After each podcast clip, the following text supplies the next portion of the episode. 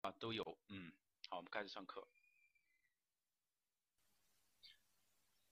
今天呢是五月十四号，那我们接着上成呃这个国土空间规划原理这个课程。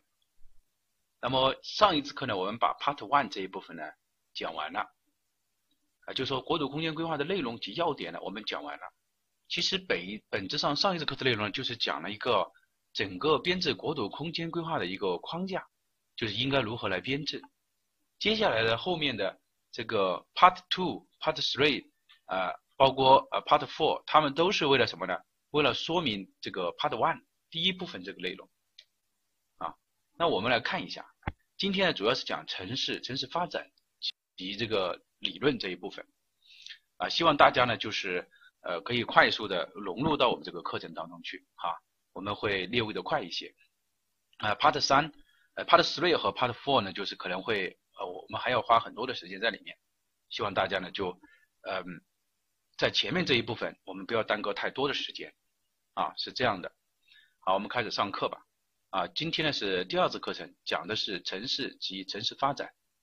啊，每一次课程呢，第一张 PPT 呢是比较重要的内容。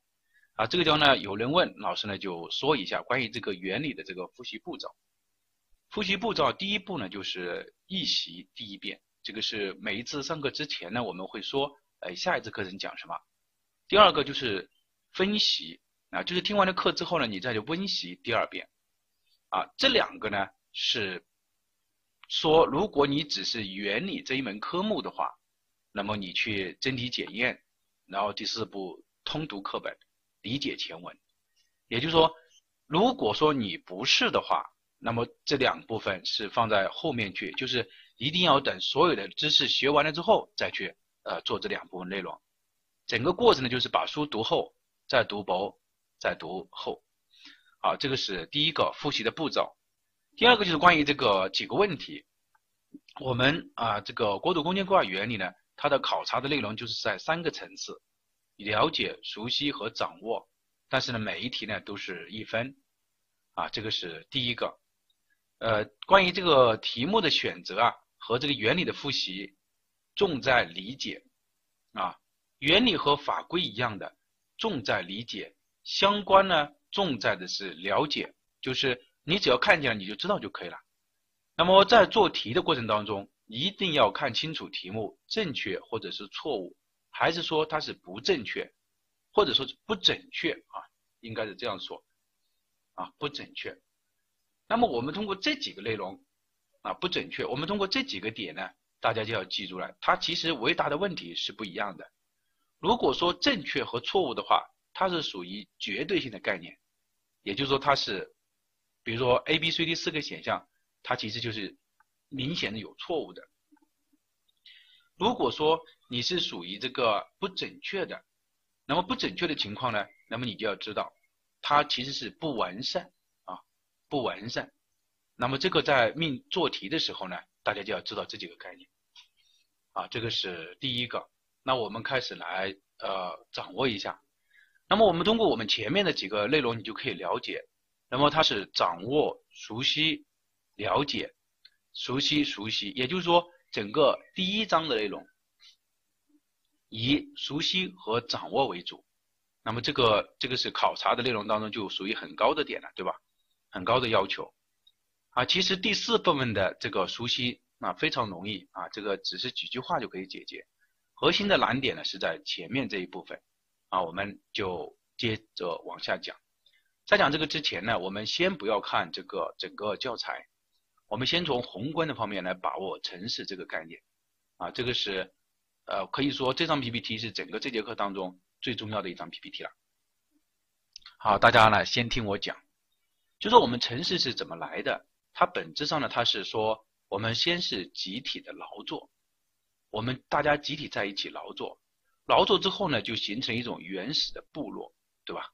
就是在奴隶社会前期的时候，它就形成了一种原始的部落。那么随着这个生产力的发展，啊，什么叫生产力的发展？就是下呃这个，他发现发现什么？就是呃我们可以就是先是聚集在一起，对吧？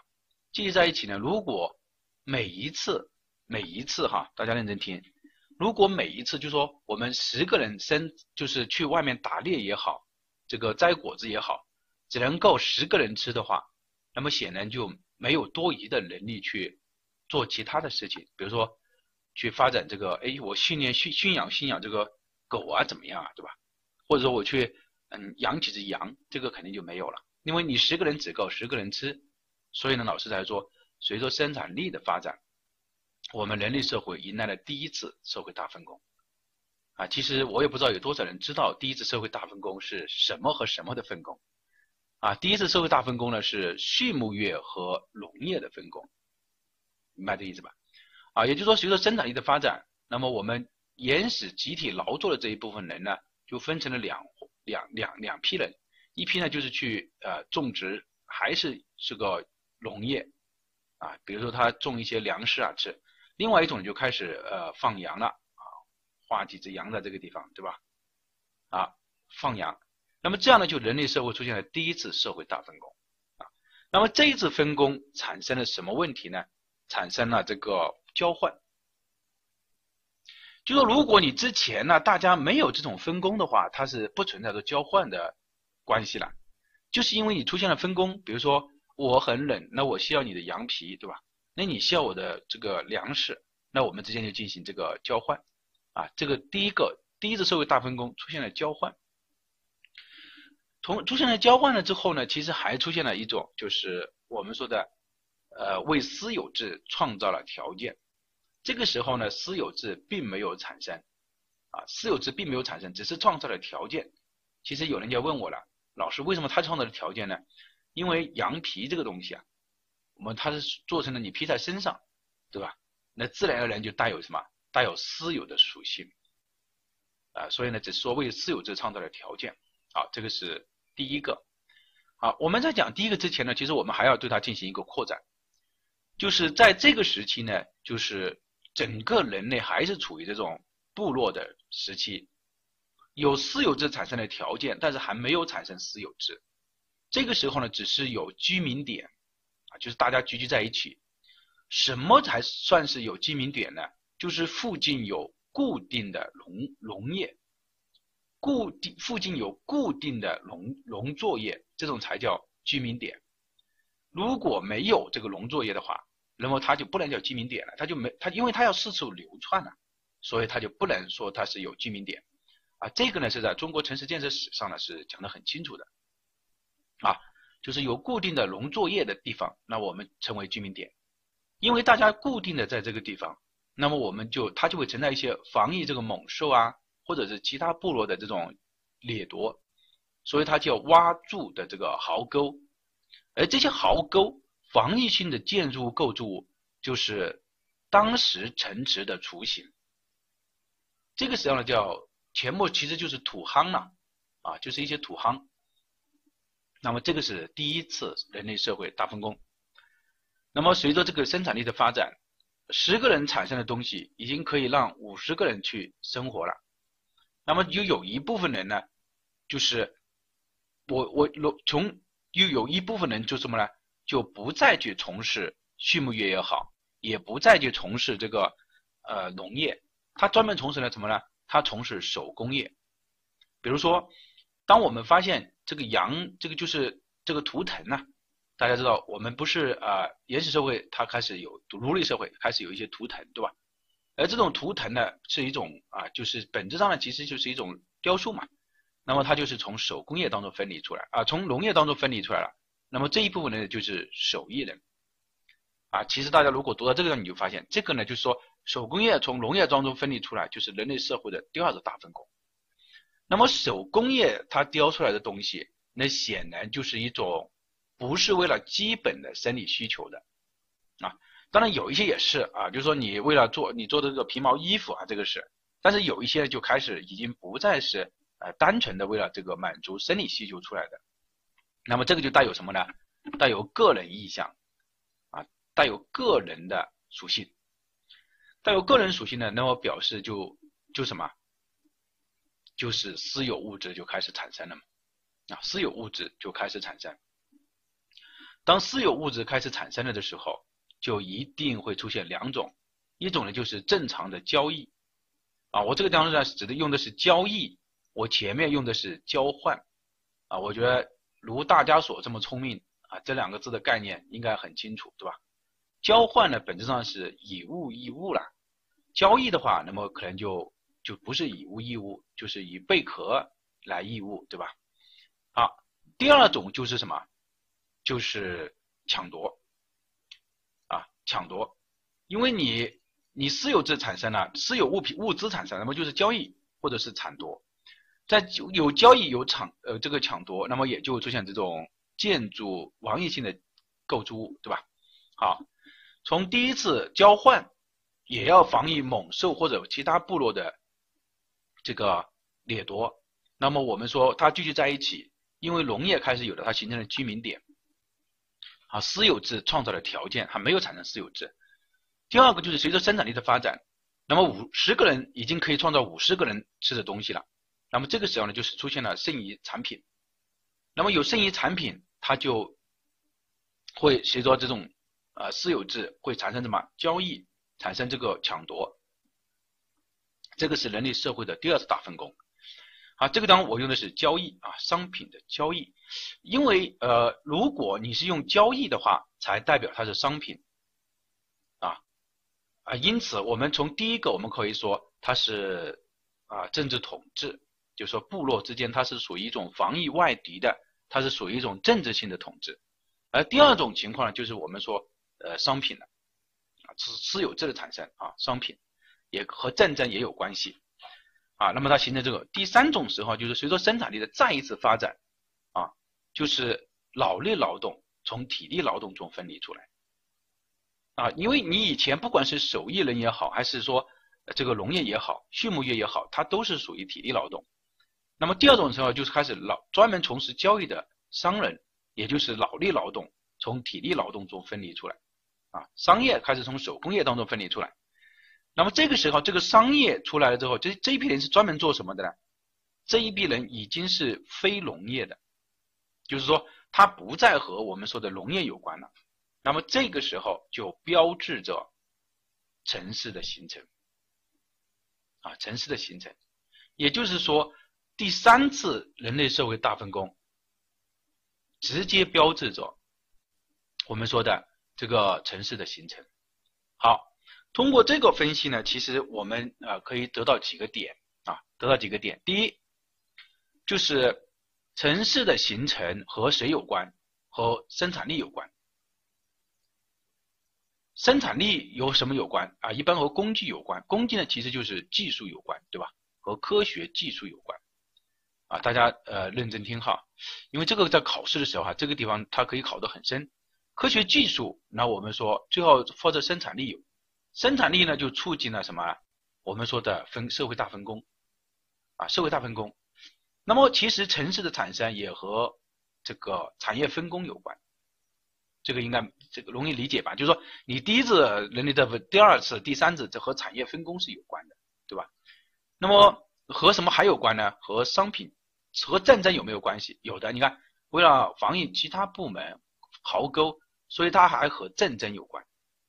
战争和还和商品交换有没有关系？有的，因为商品交换，我们才出现了这种非农业的。因为我们城市的本质特点，它我们城市的特点就是呃非农业的嘛。所以就和非农业的有关，也就是和什么有关了？和商品有关。啊，把这个擦掉，和商品有关，和商品交换有关啊，或者商品交易有关啊。除了这个和这个有关，还和什么有关？啊，我们从开始最早说的和政治统治有关，对吧？无论是部落也好，还是我们说后期的，就是进入封建社会之后，呃，这个出现的这种啊聚集性的这种呃。这种点也好，那我们说它其实是为了一种政治统治和政治统治有关，啊，对吧？比如说刘备在呃被我是这个呃曹操攻打之后，他不是要逃离嘛？逃离的时候，他最后不是说是要把这个老百姓带走，对吧？啊，大家觉得这个刘备啊，这个敦厚老实啊，深明大义啊，爱护百姓啊，得到一个美名刘皇叔，对吧？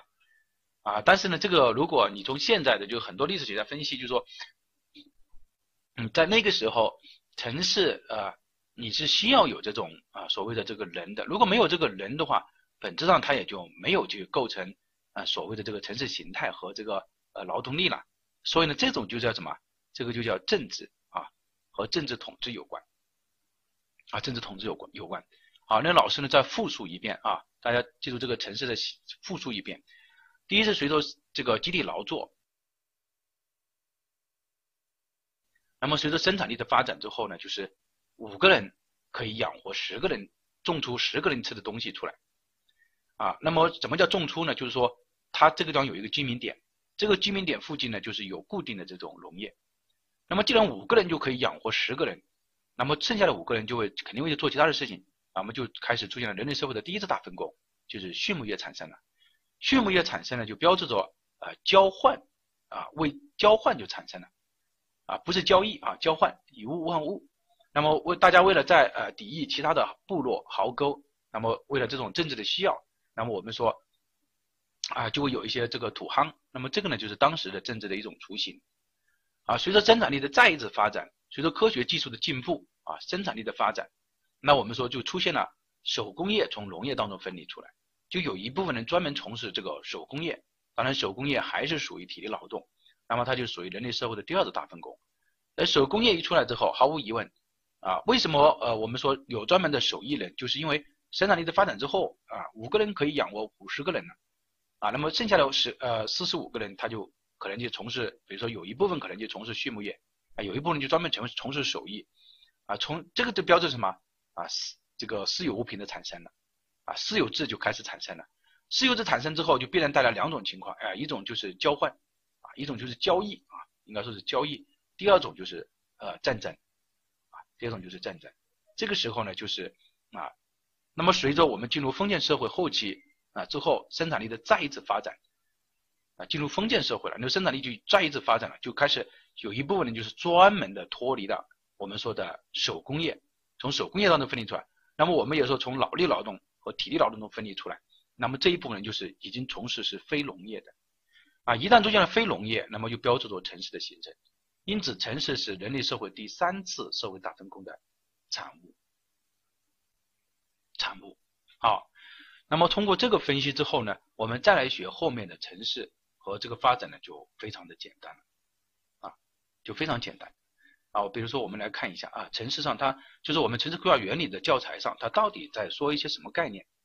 他说城市的产生是从军事防御到商品交换，这个我觉得通过老师这样讲解，你就很容易理解了嘛，对吧？它本身就是前期就是为了防止其他部落和防御某一的攻攻袭嘛，对吧？然后再到什么？再到私有制的产生，就是商品交换。它最早是政治统治、军事防御、商品交换的产物，很这个理解了吧？我觉得考到了你就啊，这个都不需要大家背了，你你就想到这个概念就可以了，对吧？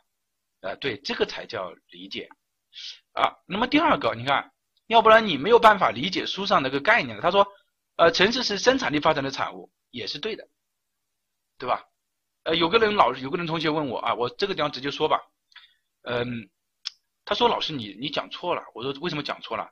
他说我呃从其他地方吧，他说呃了解到，就是你你那个 PPT 是错误的，因为你没有说城市是从什么什么时候产生，什么时候结束的，为什么又说城市是呃军事防御和商品交换的产物？为什么又说城市是社会分工和产业分工的产物？为什么又说城市是生产力发展的产物？我就告你，你不要和我说那么多。他说你就告诉我。城市到底是什么的产物啊？我说你从哪个地方谁老哪个老师告诉你了城市是哪个的产物嘛？他说我听了啊，这个地方，哎，我也不想就这种吧啊，这个啊，他说是呃，老师说了，说是呃，直接点名说经纬讲错了，呃，说城市是就是社会分工和产业分工的产物啊，我我也没什么说的啊，因为我后面我就不想解释了。啊，凭你这个智商，我觉得啊，也就我们两个基本上也就脱离了这个啊交换意见的实这个这个这个实际需求了，对吧？啊，就说的很明白了哈。啊，我们来接下来往下看吧。好，那我们呃通过这个地方我们来看，啊，因为他有些他真的不是专业的，哎，可能我也知道有很多人在听这个课嘛，对吧？听了之后你又去怎么怎么样？因为你自身没有下很多功夫在里面，这个也没有办法。那么因此，它城市是啊是什么呢？是政治防疫、军事防疫、商品交换，是生产力发展的产物，也是对的；是商品交换和争夺的产物，也是对的；是你看是剩余产品交换和争夺的产物，也是对的；是社会分工的产物，它也是对的。那你第一次社会大分工，第二次社会大分工嘛，那它都是什么？它都是对的。所以，所以。这个就是看，如果选择题看你怎么出，啊，他出多项选择题，你也要知道它是对的啊。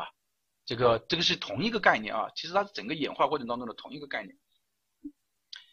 好，我们来看一下这个呃第三点，说城市是伴随着私有化和阶级分化，在这个原始社会和奴隶社会过渡当中出现的，也是对的。因为我们说了，这个私有私有制产生就标志着它有交换啊，有争夺啊，你看。那么为什么会有私有制呢？它手的社会分工了，手工业开始出来了，啊，对吧？手工业开始出来了，产业分工开始出来了，那么所以它也是分工的产物，这个也是对的啊。第四点，我们来看，他说城市最早出现在黄河啊，这个这个这个嘛，就是大家可以看一下，这个毫无疑问，这个是呃我们国家的黄河最早最早的出现的这个城市啊，大家可以看一下，讲一下这个。晕商在哪个地方？啊，呃，你可以去看一下啊，呃，原理书上是有的，啊，这个在国外就是埃及的尼罗河和呃两河流域吧，就是两河流域，西亚的两河流域，啊，这个呢是两个点，啊，其三呢，我们来看一下这个城市规划的这个概念，啊，对啊，呃，所以我是对的嘛，对吧？中原地区嘛，啊，其实如果你这样听下去，我觉得不管原理它怎么考吧。啊，反正你理解了，我书我看一遍，但是其实你理解了就就很好啊，很很容易产生这个问题。好，城市概念啊，说了这么多，我都不建议老大家去记啊，你就要记住，反正它就是非农业的。有人说老师为什么是非农业的？我们前面不是在这里讲了吗？它的标志性的产生就是农非农业的产生嘛。为什么为什么非农业的产生？因为商人专门的商人出现了嘛，专门的商人出现了，而这一部分商人就是。和农业没有关系啊，所以它是非农业的。既然是非农业的，其他的我就不管了，反正要出现这两个字，啊，so easy 啊，对吧？是人类第几次社会大分工的产物啊？第三次啊，都不需要老师强调了，对吧？那只是说后面这些概念呢，开始出现了我们现代人城市定义的一些要素在里面。它是工商业活动的具体场所，当然是工商业了，和农业没有关系啊。城市本质上就是为了做，为了和农村对进行，城市的本质就是为了和乡村做对比的嘛。你看工商业活动没有农业啊，有人说老师这为什么还有工业啊？我都说了没有农业啊，对吧？好，城市的本质特点是聚集啊，是人高度的人口和建筑信息的城市的普遍特征啊，这个没有问题啊，因为城市的本质特点就是聚居嘛，啊，大家聚集在一起啊。你三十三层，我四十层啊，这个是 城市的特点。城市它到现在为止没有一个特定的概念，什么叫意思？就说到现在为止，全世界没有说，哎，我们城市定义就是这个概念哈，大家统一用这个没有的，就是每个地方都有每个人的一种定义。但是呃，我翻过很多的这个所谓的定义啊，这两个概念是一定存在的啊，不管你怎么分。所以他从来没有考过说城市的定义这个概念没有的，只是会出现一些特呃一些啊一些要素在里面。第二个，它是一种控制、调整和服务的职能，人造景观为主啊，城市当然是人造景观为主了。它是一个复杂的动态变化的自然和社会的巨系统啊。那么在我们城市来讲，它有智能的，有人说有智能的吗？有，怎么没有智能的呢？湖泊啊，水呀，树啊，啊，草地啊，智能的，还有社会的啊，社会的就是我们嘛，我们就是属于社会的。那么这个其实就是哎，城市的产生，城市的概念。考试的时候，我觉得听了课啊，啊，一定是出在这几个点当中，并且不会有其他的。好，我们接下来再来讲，它其实整个课本呢，你要理解，它前面呢就是讲了一些。啊城市的形成。他现在问你说，当代当今我们城市有哪些啊这个新的一种地的类型？哎，好像 PPT 少了一张。啊啊，对对对，跳过了一张啊。我们来讲，接下来讲第二章啊，就是呃城市的这个基本特征啊，城市的基本特征。呃，前面呢其实就讲了城市的产生和城市的概念，那么接下来就讲城市的特征，对吧？呃，怎么会错？不管它错综在一起，到时候你看的时候就非常简单，你就是从老师刚刚讲的这个概念当中你就剖析，它就是一定是不会有问题的。但是你不要就死记硬背啊，这个原理啊，死记硬背了就惨了，这个真的是。好，我们接下来讲吧。呃，那么城市的基本特征啊，有哎有一个人说老师，你这个你不是说国土空间规划变化很大吗？为什么你这个没有变化嘛？都是教材上的东西嘛？啊，我觉得这个你要这样想。我们现在讲的是中国建设史啊，是城市的发展和由来呀。啊，不管它怎么变，这一部分内容无法变嘛。对吧？啊，所以它没有增加一些新的东西进去啊，不画重点啊，我不太画重点啊，要画重点也是在冲刺班的时候画。现在连题目都没有问啊，没没有命名啊，这个和相关不一样，因为相关的点呢，其实啊就是那么几个点。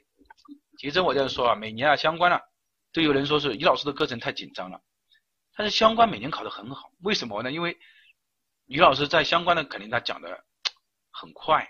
知识点给你灌得很足，啊，这个呢就是适合啊，原理和法规希望大家理解的。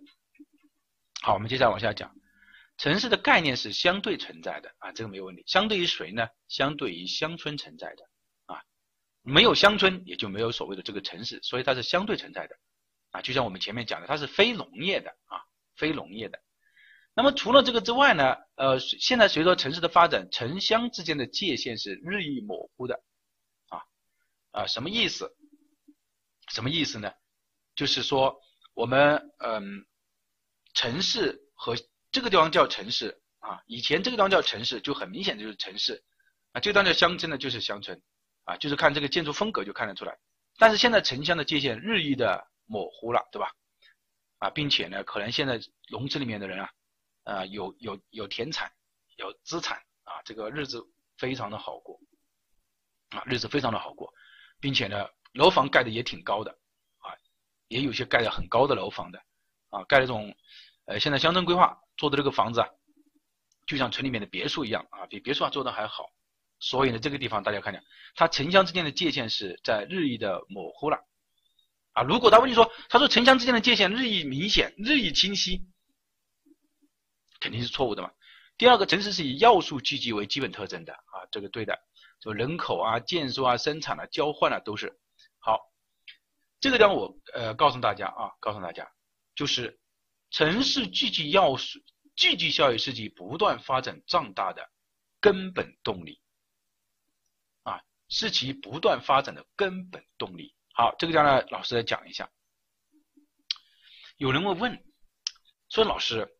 呃，城市的动力是到底是什么啊？城市呢有三个动力啊，后面呢我们会讲到啊，后面会讲到，大家先记住这个地方，这个地方呢说城市的聚集效益啊是其不断发展的根本动力。就是有人要问老师什么是聚集效益？那么如果你听了这个相关的话，你就知道城市经济学，城市经济学当中呢它有一个叫最佳规模和均衡规模，对吧？那么为什么在这个呃最佳规模的时候，就是它停不下来，就是因为城市的吸引力、聚集力，也就是说大于什么？大于分散力啊，给大家也一样吧。这个所以要融会贯通啊，这四个其实是一样的，就是它的聚集力要大于啊分散力。为什么啊？这个没有什么为什么的，就是它的效益更高。啊，所以呢，就说城市的积极效益是其不断发展壮大的根本动力。这个地方有一个基础啊，就说城市是产生了之后才会有积极效益的，明白这个意思吧？你看它这个当只是说是它不断发展的根本动力，明白这个意思？就说有城市啊，然后在这个基础之上慢慢的发展，慢慢的发展，对吧？就这样产生的啊，所以这个就是这个句话的意思，其实就是我觉得城市经济学解释的很清楚了。第三点城市城市是动态和多样的啊，这个我觉得，呃，凭你的聪明才智，这个很正常啊。比如说你五年前五年前去北京，对吧？啊，不说北京，就雄安新区吧，雄安吧，雄安那个时候就一个县，那你现在去的话，那就完全不一样了。所以它城市是动态和变化的啊，未来的城市也是在不断变化当中的啊，这个是第四点。第三点，第四点，城市是一种系统的。这个系统呢，它包括很多啊，包括政治、经济、文化、空间、社会的各种子系统，啊，这个是城市的一个基本的特征，啊，基本的特征。那么除了城市基本特征，那么我们说城市既然是相对存在的，它和乡村的基本区别是什么？啊，我们来想一下，啊，当然是聚集规模的效应。你看这个地方的容积率，生容积率多高的聚集规模，你看，哎，这个地方是什么？容积率太低了，对吧？这个很显然就是聚集规模有差异。你一去你就看到哦，高楼大厦万丈起，觉得哎是吧？但是呃，高楼大厦除了也除了这个繁华之外，还有一些啊，比农村里面我们说了啊更体现社会辛酸苦辣的一种在里面，对吧？这个是一种规模的差距。第二个是生产效率啊，那么比如说。其实有人说，老师这个生产效率怎么来理解？啊，有有有有同学问，啊，我我觉得这个很容易啊。比如说你在农村里面，可能你一天啊，你产生的价值，比如说你种种种地吧，你可能是一百块钱啊，你的产生的价值，啊，一亩地产生一百块钱的价值，但是可能在呃这个里面就产生了什么？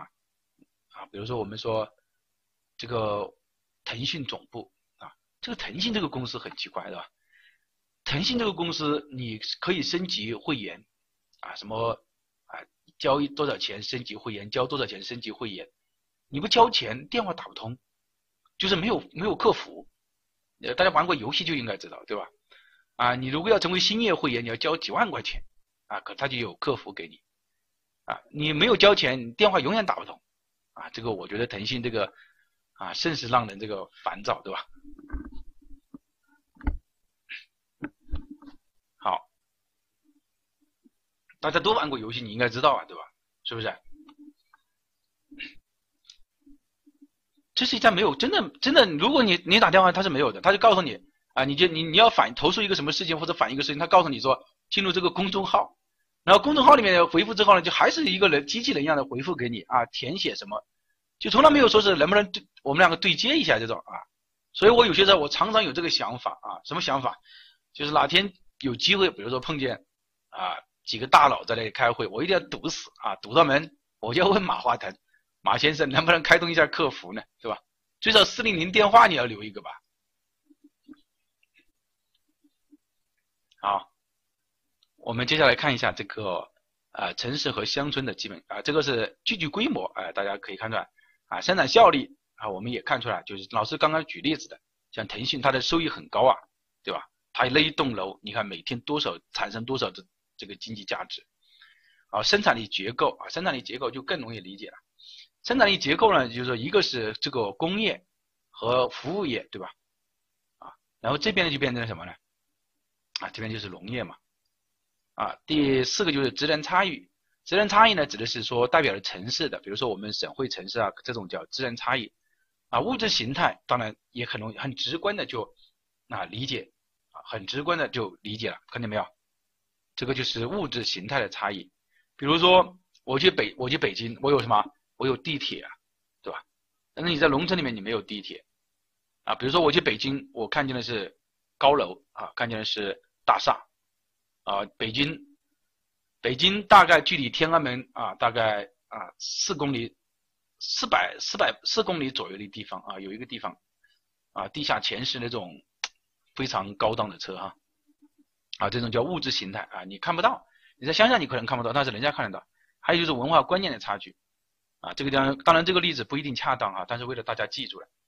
比如说，呃，可能你在城里面啊就没有这种所谓的重男轻女的这个现象，对吧？但是在农村里面它可能就有，啊，农村里面它可能就有很非常浓的这个重男轻女现象。呃，要怎么评价呢？其实，呃，我觉得这种不不宜评价。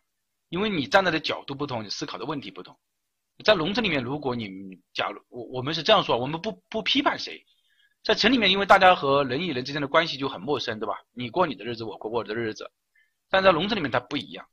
可能你家如果没有没有生这个男丁的话，可能你在那个宅基地啊，都可能保不住，并且会日常生活会受到很多的很大的欺压。但是你不能说人家就不对，他是他永远是一种物竞天择，就是的一种选择啊，只能是只能是这样说啊。你不能说你这个人思想如此保守，怎么怎么，因为你你没有经过他经历过的事情啊，这么一个概念。好，那我们啊接下来再往下讲吧，就是啊这个所以文化观念这个。呃，也也有，对吧？文化观念也有，啊，这个是关于啊第二个，啊，那么前面我们来回顾一下讲了什么，就是城市的产生啊，然后什么是城市，然后城市有哪些基本特征，什么相对存在、积极啊、动态变化，呃，系统性，呃，我我跟大家说一下，就是老师是怎么呃这个的，我从来不背这种，就是一旦做到题目的时候，我就来想题目，哎，因为我就依据着我这个掌握的原理来做做题想题目的。好，第二个呢，才是说当今啊现代的我们现代处现代的城市产生了一些新的这个地域的类型，啊，就是大都市区啊，大都市带、全球城市区域，啊，这个呢我们好好讲一下，这是最近几年考试的比较重要的点啊。生产力结构差异呃还没有说啊，比如说你工业嘛、服务业嘛，对吧？这个是典型的生产力啊，你这个是机器制造，它那个可能还是啊，这个你这个是工业制造。它那个可能还就是属于农业制造嘛，对吧？这个是很明显的啊，朝气啊，一看你这个人就是你朝气，那朝气的人心里是怎么想的呢？对吧？其实我倒觉得啊，嗯，因为这个人如果哎，就是我我前段我一直在看这个历史，你就发现历史了嘛，不管你是多大的家族啊，多富裕的家族，还是自认为多怎么样的家族。就要翻开历史书一看，其实都灰飞烟灭哈。在历史书上啊，最少是三页啊，一般的就是你大概三页可能就找不到了，没没有太大的意思啊。不要去想那些。我一直认为人生它其实就是一个过程啊，这个过程怎么样，其实就是你自己把握了啊啊。有的人觉得我这个过程我只要活得舒服就可以了，可以的，没有问题的。有的人觉得我这个人生应该活得很充实，也没有问题。有的人觉得我应该永远要为社会做出贡献，留下一留下一一笔也行啊。总而言之，啊，就是你你你就是这样想法嘛，对吧？好，我们接下来再来看，呃，就是这个什么叫大都市区啊？这个是当时现在考试重要点哈。在这个大都市区里面呢，就是城镇化发展较高阶段。产生的这种空间形式，比如说，当城市发展到较高阶段的时候，才会产生这种大都市区。它是一个大的城市的人口核心，既有一体化的倾向，在国际上进行城市统计和研究的基本地理单元。啊，这个章，呃，为什么老师读的这么慢呢？什么叫大都市区？就是说，它是城市发展到较高阶段才会产生的。是人口比较聚集的一种核心，它是一种统计单元。比如说我们国家，我举例子哈，现在我们国家在统计我们这个地域的经济的时候，我们就是按照地域大都市区的这个概念来统计的。比如说长三角啊、京津冀啊、环渤海，它是这样来统计。那么这种就是一种什么？是一种统计和研究的基本第一单元，明白这个意思吧？那么既然是这样的话，它就是人为的，是人为的，就是人为的。我把你作为一个单元来统计，啊，这是第一个。第二个呢，我们需要明白的就是说，它是城镇化较高阶段的城市空间组织形式，对吧？而我们国家习总上习总书记上台之后，也在提什么？也在提什么？也在提提什么？也在提提提什么啊？都市圈啊，这个说的非常好啊，都市圈，就说都市圈的概念，只是说每个国家不一样啊。我们都市圈好，好，那么我们都市圈，你看我我就说我们还是要和这个实际来看一下，就是这本书啊写的非常的经典，真的是非常经典。那么美国它是大都市区啊，大都市区。加拿大它是国情调查大都市区，那英国是标准大都市劳动区，澳大利亚是国情调查扩展区，瑞典是劳动市场区，日本是都市圈，我们国家是什么？我们国家是什么？我们国家也在提这个都市圈，那么大家就可以看到，这个其实我们国家也在提。就是我们国家，当我们国家发展到这个阶段的时候，我们来才来提都市圈是非常正确的，也是非常合理。啊，城市群也是一样的啊，就是说所有的这些只是名字不一样，其实本质上是一个意思，对吧？城市群本质上是一个意思，对，一个概念。就是我们就是要学以致用，你不要认为你现在在提这个是提一些什么东西，哦，这个就是提的是这么一个概念。好，这个是第一个讲完了啊。第二个就是大都市带，大都市带呢，在呃哥特曼在一九五七年的时候提出来的啊，有几个大都市带，我们国家呢有一个啊长三角大都市带，我希望大家呢要记住了啊，要记住了，就说这几个大都市带呢，大家要记住了，特别要记住哪几个呢？就是我们国家有一个长三角，如果换成珠三角，那么按照我们校内的教材来说，它是不对的。它是不对的，啊，这是第一个，啊，日本在太平洋啊这个地方有一个，在哪里？哦哦，刚刚老师画错了，啊，在这个地方看见没有？啊，我们是在这个地方，啊，这个地方要记住。好，第三个点就是全球城市区域，全球城市区域，我们来读一下这句话啊，这个现在这热门考点在这个地方，你这个也是和城市形和我们国家政策有关。全球城市区域全球化高度发展的前提下，以经济为联系为基础。好，第一，以经济联系为基础啊。如果说是以交通联系为基础，那么它是错误的；以政治联系为基础，它也是错误的；以文化联系为基础，它也是错误的；以经济联系为基础是对的。由全球城市及其腹地内的经济实力较为雄厚的二级大中城市联合组成的一种独特的空间现象。两个概念：第一，一定要是在其腹地内的，并且是二级大中城市，三级都不行。也就是说，本质上来讲，比如说我们说的长三角，可能就是以上海作为全球城市啊，这当是全球城市区域哈。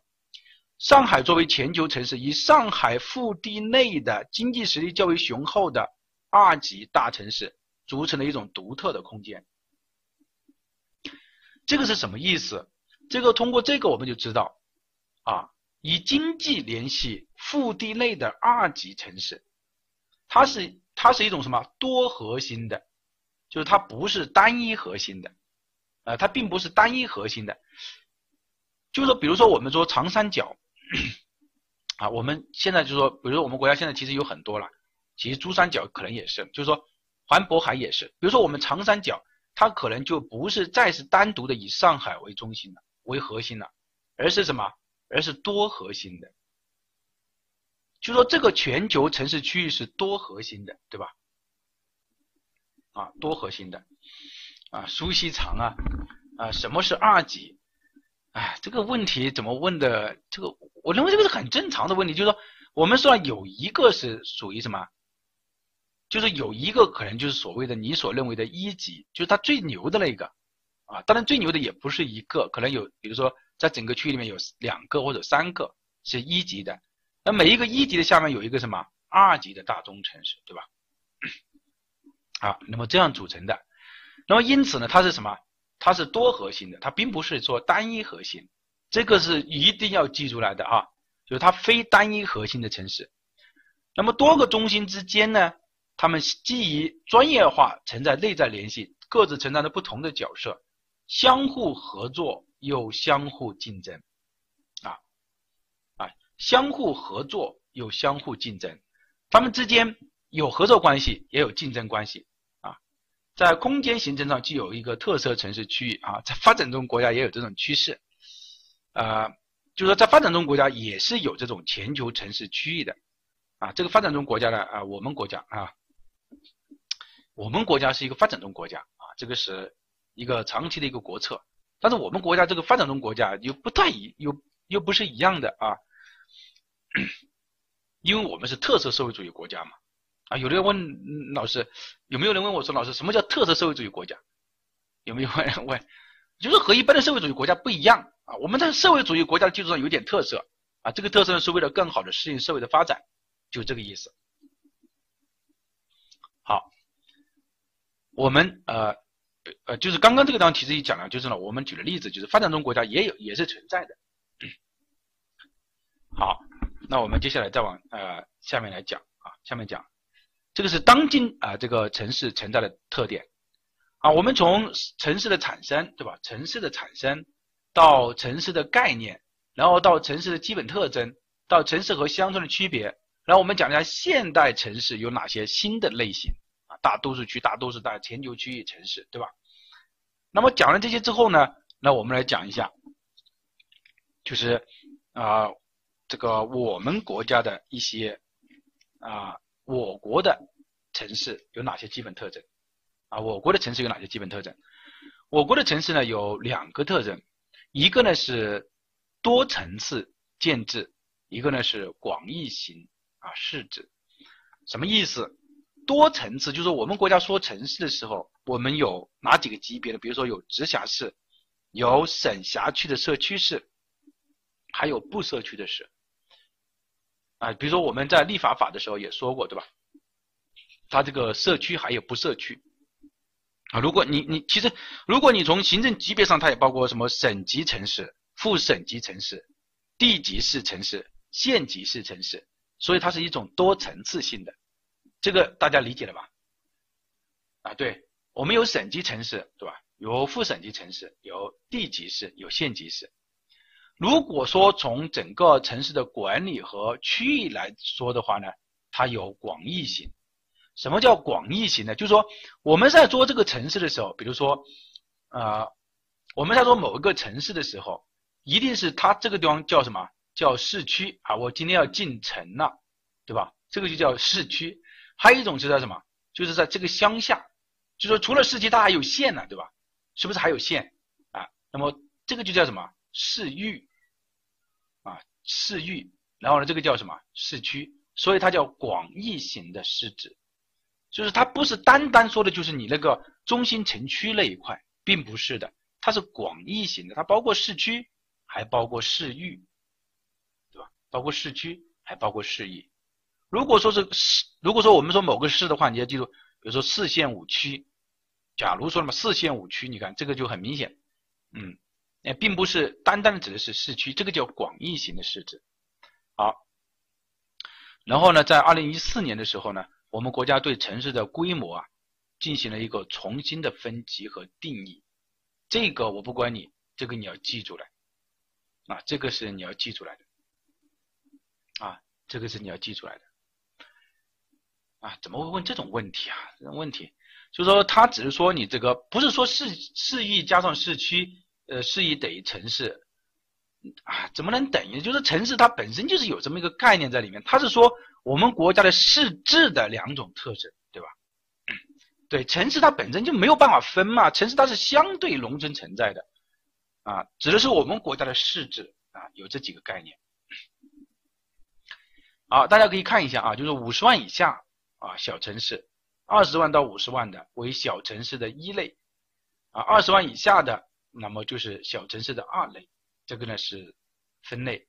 第二就是五十万到一百万的为中等城市，一百万到五百万的为特大城市，五三百万到五百万的为呃一型大城市啊，一百万到三百万的为二型大城市。其实就是二十五十一百，呃，然后呢是三百啊，我觉得还是不要这样分吧。你就按照他这个来吧，就是五十万以下，五十万到一百，一百万到五百，五百到一千，一千万以上啊，这样呢，我觉得更容易记。你有没有在听课啊？这个这个这个问题啊，就是已经告诉你，在二零一四年的时候，我们国家发布了新的这个城市规模，你这个教材是二零一一年的，所以它不一样啊，只是这个意思。好，那我们就来看啊。不能呃，他问的是表示呃，就是他肯定前面没听清楚那个地方啊，记住这个概念哈，呃，五十、一百、五百、一千这几个数字你记住来就可以了。一百就变成了小城市，当然它小城市它分为两类，我我现在讲了个最简单的方式让你记出来。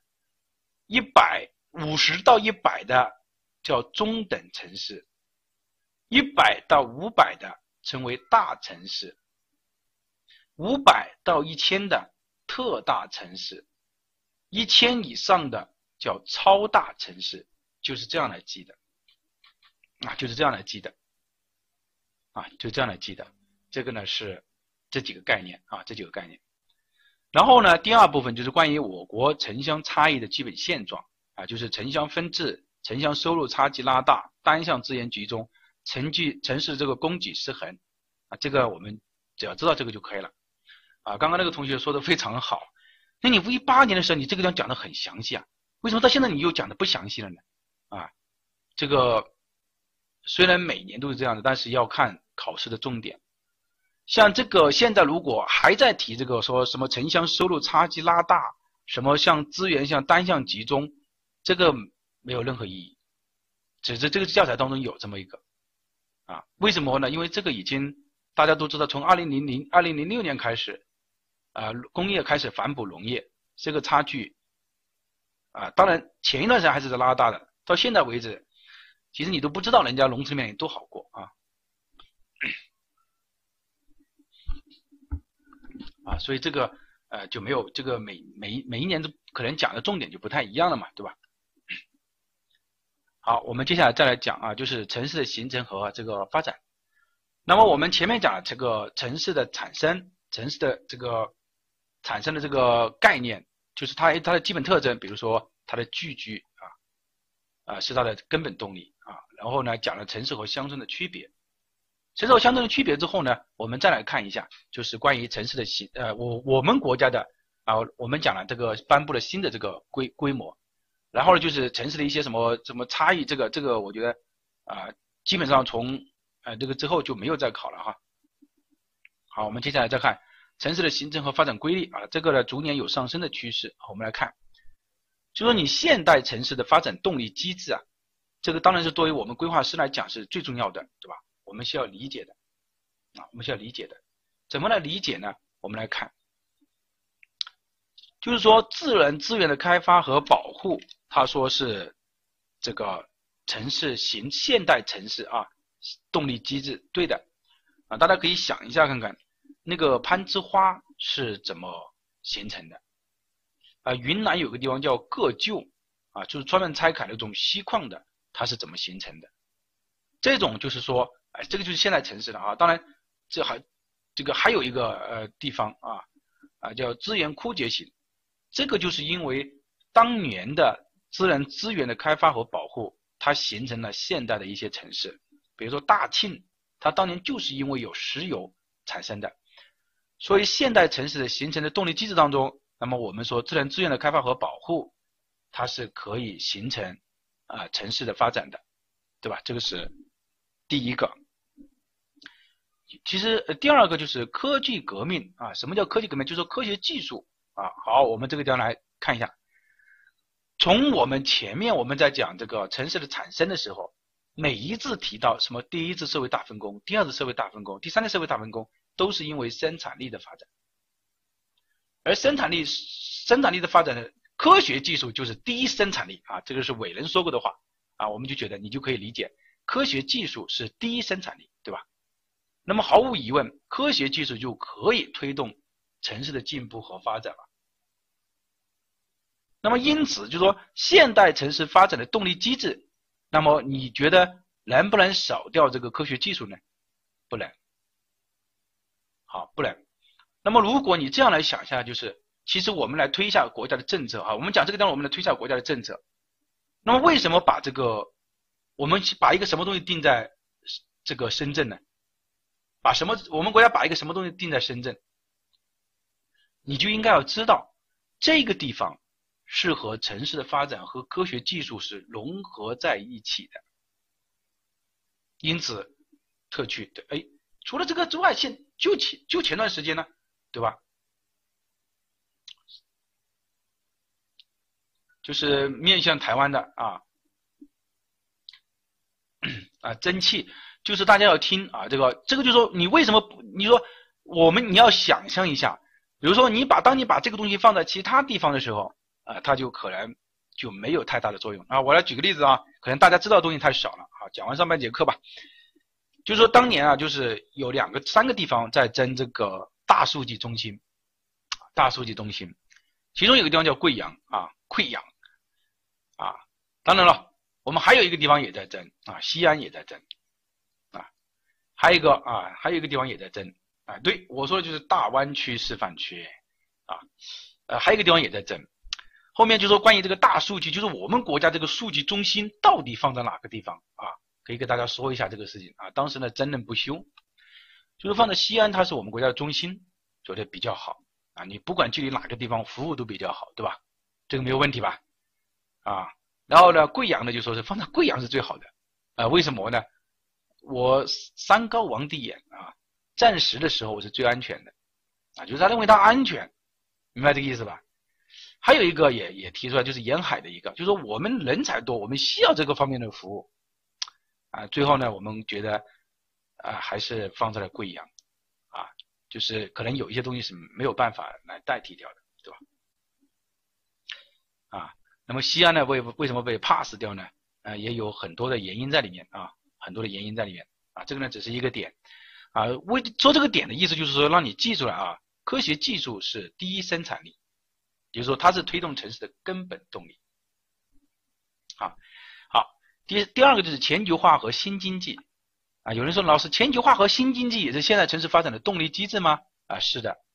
比如说上海啊，呃，珠三呃珠三角、长三角啊，呃，成渝经济带啊，这个都是属于什么呢？属于全球化和新经济所带来的城市的发展啊。全球化和新经济带来城市的发展。比如说我们国家推动“一带一路”，对吧？那么沿线“一带一路”的城市，它肯定是会发展的。这个其实就是一种全球化呀，大家有没有发现？啊，“一带一路”就是全球化。全球化你就会知道，它也可以推动什么？推动整个城市的发展。新经济也会，比如说啊，疫情期间，对吧？我们说了，哎，很多时候都要产生一种啊，我举例子吧，就是举例子的方便大家了解，方便大家理解。就是现在我城市规划当中呢，我们有一种叫大数据，对吧？啊，大数据你觉得没什么？就是说，大家如果你现在就想，你就现在去超市里面去大商场购物的时候啊，你往往会发现，在各个角落的地方啊，它都有什么？微信扫一下，你就可以购物；微信怎么样呢，你就可以拍照，对吧？微信怎么样，你就可以增加你这个文化娱乐设施，比如说抽奖啊、KTV 唱歌啊，什么咪咕啊，对吧？这种就是新经济，它有没有促进城市的发展呢？它当然促进了城市的发展。是不是？哎，这个就是什么？就是属于我们做的全球化，一带一路沿线国家，一带一路的沿线城市肯定是会发展的啊。然后新经济也会促进城市的发展。好，我们再来讲啊，这个第三个文化的特征啊，一个文化的特征啊，就是是城市持久发展的一个动力。不同的城市它有不同的文化特征，这个没有问题吧？比如说你想到了南京啊。南京，你想到啊，金陵古都，对吧？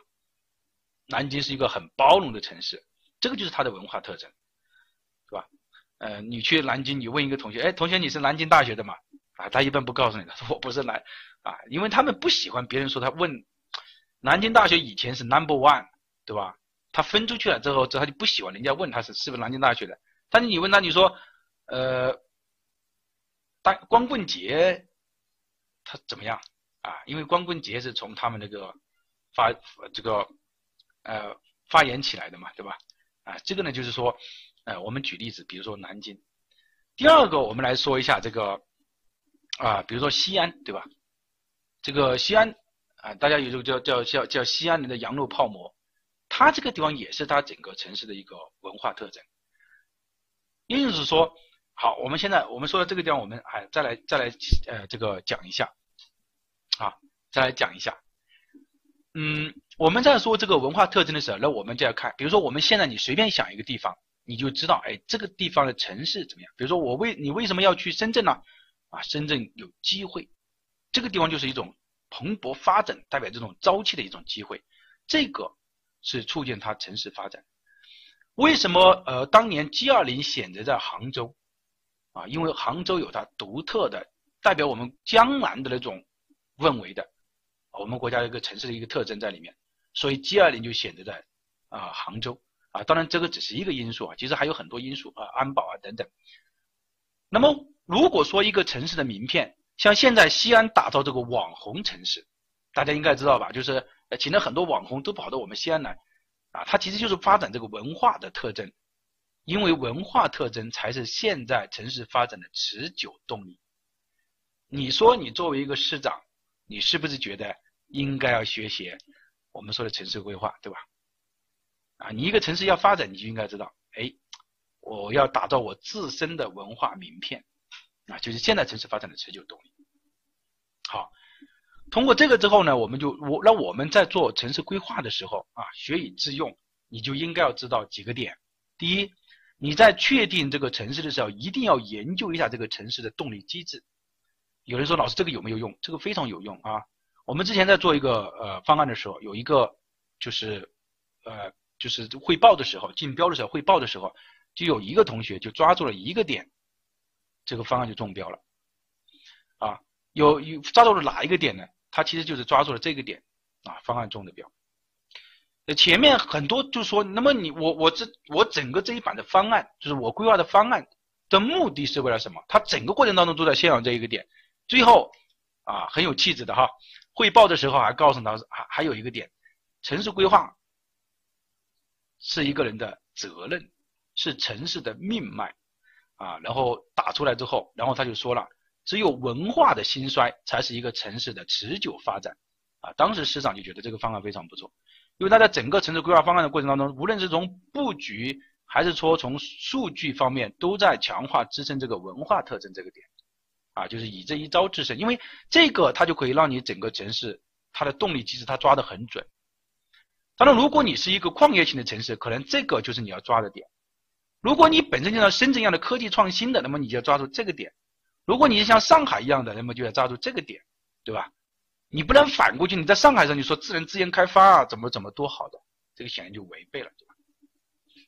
啊，这个就违背了，啊，所以呢，这些的地方呢，啊，你就发现这个是整个我们说的城市发展的动力机制，这个是作为我们规划人来说，我们必须要注意的。好，再讲两分钟，我们就结束啊上半节课。第二个就是城市发展阶段的一个差异。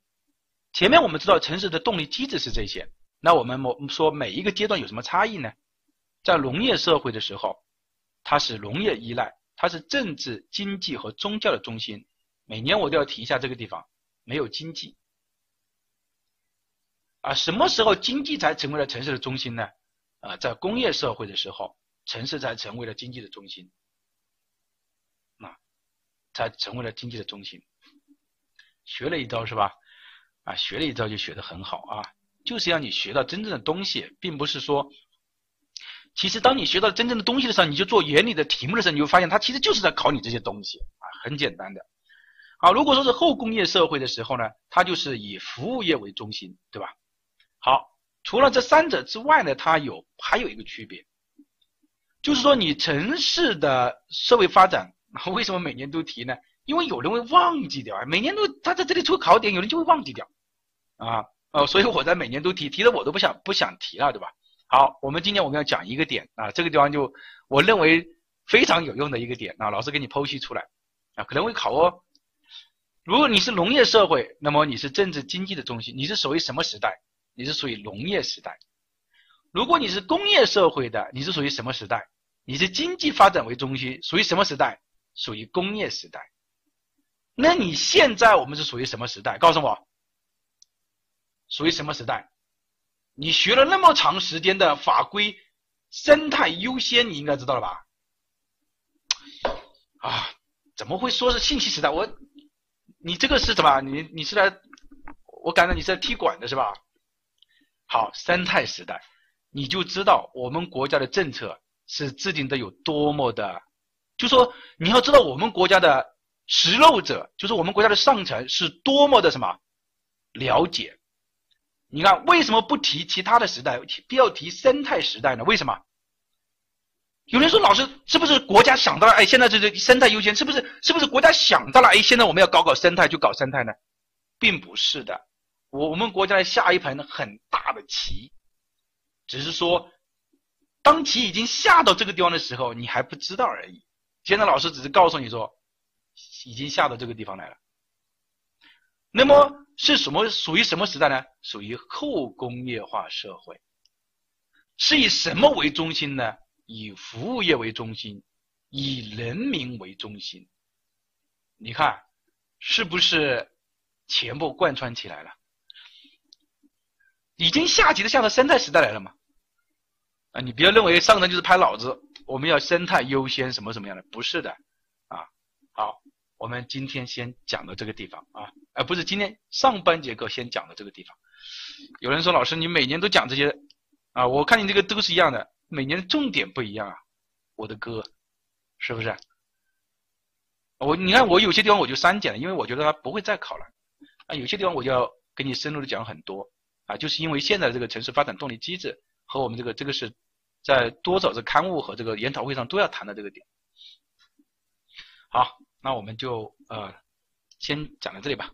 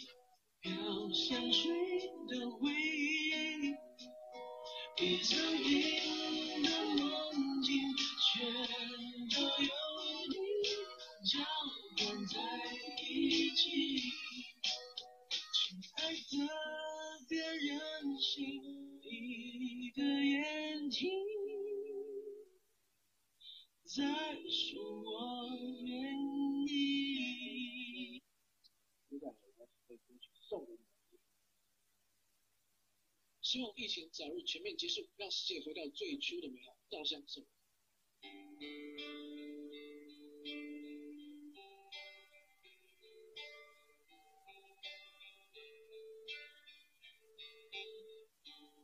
对这个世界，让你跟太多的抱怨跌倒了，就不该继续往前走。为什么人会这么多脆弱堕落？请你打开电视看多少人，为什么在努力勇敢走下去？我们是不是该知足？珍惜一切，就算没有拥有。还记得你说家是唯一的城堡，随着大山河流继续奔跑，你微笑。小时候的梦我知道，不要哭，让萤火虫带着你逃跑，想见的可以绕永远的依靠，回家吧，回到最初的美好。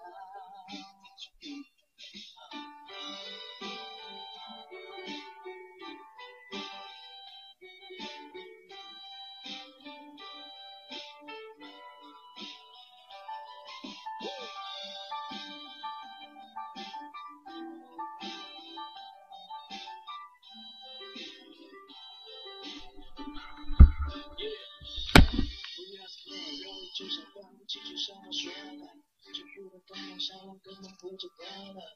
为自己的蓝色身上身心大，就像喜欢的颜色。笑一个吧，这明天不是目的，让自己快乐快乐，这才叫做意义。童年的纸飞机，现在终于飞回我手里。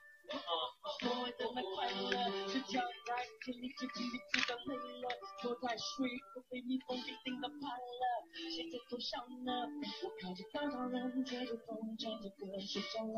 哦哦，哦，既然他们就一起醉，哦哦，我站在路上就不怕心碎，珍惜一切，就算没有拥有。还记得你说家是唯一的城堡，随着稻香河流继续奔跑，微笑。小时候的梦我知道，不要哭，让萤火虫带着你逃跑，相信的歌谣永远的依靠，回家吧，回到最初的美好。还记得你说家是唯一的城堡，随着稻香河流继续奔跑，微微笑。小时候的梦我知道，不要哭，让萤火虫在你头上，相信的歌谣永远的依靠，回家吧，回到最初的美好。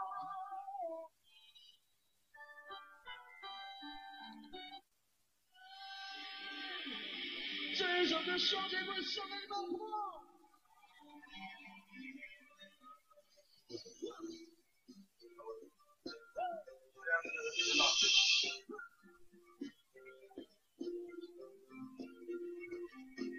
这么爱，这就是我。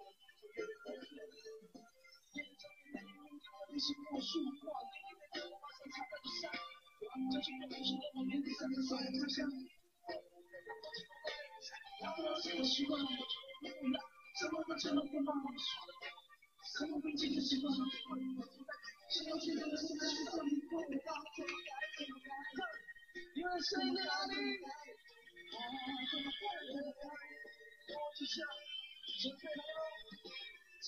这么多，这么多，你对我一点不配。哦，我是用错的怪。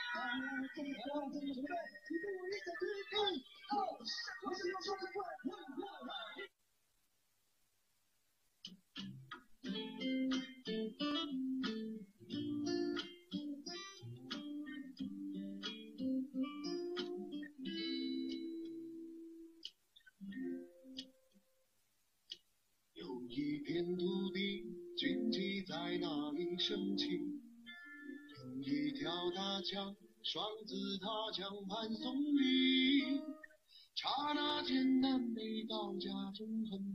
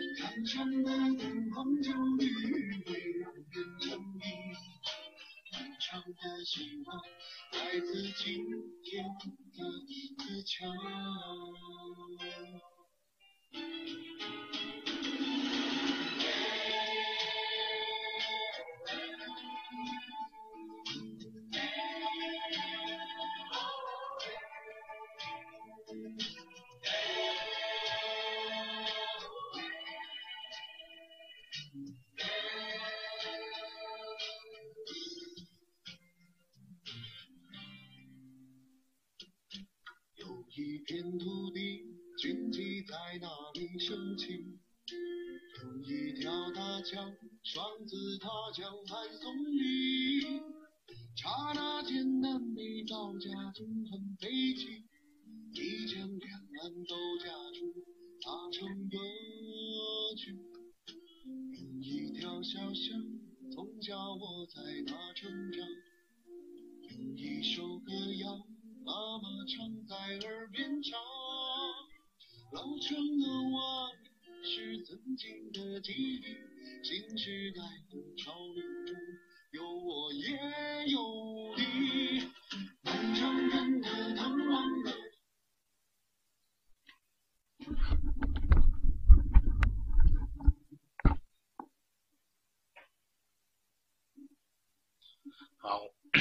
上课了啊！我看一下大家发了什么评论啊？以人民为中心啊，经典啊，呃，高瞻远瞩啊，讲的讲的很精彩啊。休息几分钟，好的，好，那我们接下来再来讲啊，呃，就是啊，我们讲的这个地方啊，刚刚有人说是老师能不能讲一下这盘棋啊？这盘棋没有人可以讲得清楚啊，这个是非常多的政策。我举个例子吧，就是啊，我们今年的时候呢，不是有人说疫情下是否会发生这个粮食的这个恐慌，对吧？是不是？啊，那么呃，粮食局的呃粮食主管部门的就出来说，你大胆的吃就可以了。啊，就是因为大家如果知道，在三年前的时候，我们国家进行了一次啊叫呃中土粮，就是粮仓的清理。就是我们国家每个地方都有那个粮仓啊，到时候就要对就进行了对那个粮仓呢进行了一个清理，这个大概是三年前啊。那么那个时候你就知道对吧？可能从某种意义上来说，国家对当前形势的评估可能也是不是那么乐观的，就是也是对平仓嘛，就是要求你把粮食全部呃，就是每个仓里面都是，就是说什么叫平仓有有有人不知道啊，就是粮食要成这个样子，就是我们国家可能对目前来说它。已经可能在五年前、几年前他就评估了，觉得现在的这个形势可能不能乐观，啊，当然不一定是疫情了，对吧？所以他要求你平仓，啊，总而对于我们普通老百姓来说，还是啊，就是跟着国家走，可能是比较比较合适的啊。那我们再来呃看一次，啊，接下来讲啊，就是关于城市，那我们之前讲了这个城市的发展，城市的每个阶段的差异，那我们来讲一下，就是关于。城市空间演进，这个就是城市是怎么来发展和演进的，对吧？对吧？我们来看啊，当然是从这个呃封闭的单中心到开放的多中心，平面的到立面的啊，生产的到生活的分治的到这个连续的，啊，其实封闭的单中心到开放的多中心，这个地方我们讲一个点，啊，我举例子啊，这个地方是封闭，当然是对开放啊，单中心对多中心，平面对立面，平面就说我们以前呢，啊，这个房子都很矮的，对吧？那现在都是高楼大厦啊，往立体上发展啊，甚至地下都有，那么这种就叫什么？叫立体空间。从以前是强调这个城市的这个生产性，那我们现在啊强调到城市的生活性，对吧？那就为什么叫生活性呢？就我们现在都强调说要宜居，啊，叫宜居，对吧？这个就强调它的生活性，从分离的、精致的到连续多样的，啊，到连续多样的。那么这个呢，啊，是我们说的第二个，啊，这个地方呢，我们来看一下啊，老师这个地方举了两个例子啊，一个是都市区，一个是都市带。它本质上就是说，城市的空间已经从连续的啊，从以前是分离精致的，现在已经到了连续多样了啊，就湾渤海啊、京津冀啊、长三角啊，看见没有？这种类似像这种城市群啊，这个呢是第二个。第三个呢就是我呃呃，除这个城市演进当中还有个影响因素啊，就是从啊另外的方面，就是它的基本规律。那我们说。它是按照这个走的，但是我们的影响因素啊，从以下几个方面有影响啊，自然环境、社会文化、经济技术和政策制度，可能大家觉得这个呃为什么也会有影响啊？就是每一个地方，比如说我们自然环境，我们整个哎呦，我就这样说吧，就大家知道南京啊，以前叫石头城对吧？啊，就是在从朱元璋攻打这个陈友谅的时候啊，在南京的时候，他就勘察过那个。这个地形了，对吧？啊，为什么呃南京就是在孙权的时候，就是三国时代的孙权的时候，金陵的时候，呃，他其实就就是就就就也是考察过这个南京的这个地形的，啊，这个呢就叫什么啊？对，呃，应该叫建业啊，老师刚刚说错了啊，不叫金，叫建业，啊，就生前那个字，就他已已经考虑过这个。呃，城市的这个自然环境，就说你这个为什么南京是这样发展的？就说你看它这个城市空间的环境的影响因素，那么肯定和自然有关。那么它的地形啊、城市选址啊、空间特色啊，对吧？这些都是有关的。第二个啊，有人要问说是老师啊，为什么还和这个社会文化有关？有关，关系大得很啊。这个每年我都要讲。比如说你你在这个南方地区，他他喜欢吃什么呢？他喜欢吃宵夜，对吧？烧烤吧，啊，比如说烧烤，啊，北方地区因为天天气比较冷嘛，对吧？那么他可能晚上出来就少一点。那么这个其实对我们整个城市的居民的行为方式和文化价值，就是有些地方你看，呃，为什么这个城市？因为你你天气受居民的这个生活习惯就决定了你整个建筑的形态嘛，那你整个建筑的形。这个形态，从另外一方面又开始了影响这个社会文化嘛，啊，这个很明显就可以看得出来。好，好，我们从另外一个角度呢，我们来看，就是经济和技术啊，经济和技术就是上海和延安啊，老师也举了个例子，比如上海，那么毫无疑问，它是经济技术都比较强，而这个延安可能相对较相对哈，我说相对上海来说，那我们觉得，嗯。上海这个地方，他觉得除了他，谁相对他，他都是落后的，啊，这个 没有问题，啊，所以延安的这个同学不要觉得你凭什么我就比上海落后，对吧？你肯定会提出这个要点啊，不是的，就上上海人心目中他觉得乡巴佬啊，就是所有的人都是这个叫什么？就是我们是外面来的啊，啊，也不是了哈，这个开个玩笑，啊，开个玩笑。好，那我们通过这个呢，我们来进行一个啊。比例啊，就是经济和技术，那么他就决定了，我有钱，当然我地铁盖得好了，我三层地铁、几层地铁，我楼房盖得高了，我陆家嘴了，对吧？我浦东了，那么经济和技术，那我也好，那么所以它也影响了整个城市空间的演变，那我从立体空间就要更好一些咯。啊，政策制度啊，当然这个是有的，政策制度，我们举例子啊，主体功能区，那这个是新引进来的，为什么这个地方我这个地方你就不让我发展呢？因为你这个地方叫生态敏感区，或者你这个地方是农业主导的，就是我这个地方定义你就是为国家的做农业做出发展的，那么你知道这个政策一定的话，你整个城市空间眼镜也就受到影响了，对吧？是不是？那你就也是受到影响的啊，你这个政策制度也就受到影响啊，权力的干预它也是。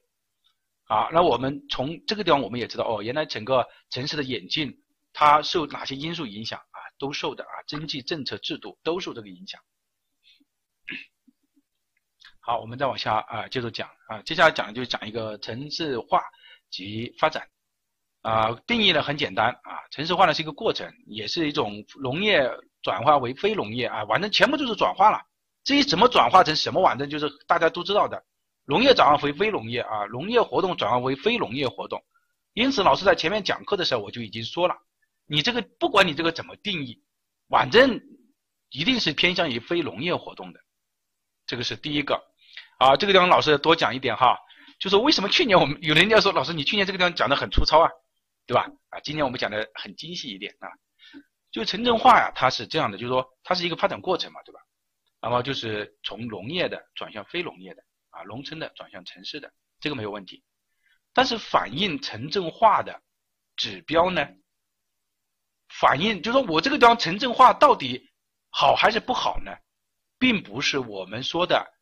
城镇化的发展水平，并不是这个就是指标，不是说你用城常住人口、城镇常住人口除以我们的区域总人口，你就说你这个地方牛，我比你城镇化发展的好，不是这样的，明白这个意思吗？为什么不是这样的？因为我们国家中央也开始陆续的提出了这么一个概念，要强强调健康的城镇化、高质量的城镇化。那么这个代表什么意义？我觉得大家就很清楚了，啊，所以我说的意思就是为什么现在我们要开始讲细一点这个地方，因因为城镇化它有两种啊衡量的模式，一种叫数量模式啊，大家认真听，一种叫质量模式啊。现在我们在大家如果还记得你在讲若干意见的时候，还有就是现在啊，助人自然资源部出的那个文件的时候。都出现了一个高质量的城镇化，对吧？是不是高质量的城镇化？对，好，我再我再来说哈，大家认真听，这个高质量的城镇化是以什么来反映呢？就是你怎么说我这个地方是高质量的城镇化？就是你说高质量就高质量吗？啊，显然不是，叫以人为核心的城镇化，以人为核心的城镇化。好那么以人为核心的城镇化，就是说我所有的城镇化的发展呢，我是以人为核心来发展的，并不是说大面积的盖房子就叫好的城镇化。那么在二零一九年的第一道题目，就是出现这道题目，啊，高质量的城镇化就是以人为核心的城镇化，代表着这种这样发展过去的，这个体现的是一种上层的一种思维啊，所以这个地方呢，我们就讲的很多啊，以人为核心的城镇化。啊，这个地方呢，呃，就是这个地方就是以人为核心啊，因为为什么不有人说老师为什么这个地方不是人民呢？啊，因为城镇化是普及到所有的在这个地方的。啊，你是外国国籍也好，中国国籍也好，反正你所有的来的也好，你是以人为核心来发展这个城市，所以并不是它以人民为核心，这个是另外一个概念啊。好，那我们来看，从这个地方呢，我们就发现了一个。就是城镇化的发展这个区域当中啊，这个质量标准是越来越重要啊。因此，不是说你城镇化水平越高你就高的，而是高质量啊，高质量的城镇化。呃，这个地方就说两个，一个是数量上的城镇化啊，数量上，数量上是可以你算出来的；一个是质量上的城镇化。而我们现在现在强调是什么？就是以质量来横断啊。好，这个是第二个，第三个，我们来看一下，就是城镇化的发展水平。那么还是按照这个来算的，它只是一个数量上的城镇化，就是数量水平上可以用它来衡量。质量水平上用什么来衡量呢？啊，目前呢，因为质量水平是很难衡量的，就是因为它和人的生活方式、思想观念和人的感受有关，所以呢，它是一种感性的，它比较难去呃作为这个测量啊。应该说是这么一个概念，所以呢，就是这个水平上的城镇化。那么，呃，如果从我们前面讲的城镇化的定义、城镇化的水平来分析。那么城镇化的本质的含义是是怎么样的呢？其实也就是两方面，一种是有形的，一种是无形的。有形的就是 I see，什么叫 I see 啊？我能看得见的啊，Give me C C 对吧？给我看看，就是说，大家不是说中式英语嘛，对吧？现在中式英语也也非常流行的啊，我能看见的啊，这个有形的城镇化，无形的城镇化是什么呢？就是精神上的城镇化，意识上的城镇化。啊，我们一个一个来举例子。有形的城镇化，啊，有形的城镇化指的是说，比如说人口集中，人口开始全部进入到城市，空间形态发生了改变啊，城市的是越盖越高了，对吧？啊，经济社会结构发生了变化。那么比如说，呃，我从第一产业，比如说农业啊，农林牧渔嘛，啊，第一产业，那我向什么？向第三产业发生转变，这个就叫什么？经济结构上的变化，对吧？如果说是无形的城镇化呢，就是指的是精神上、意识上的城镇化。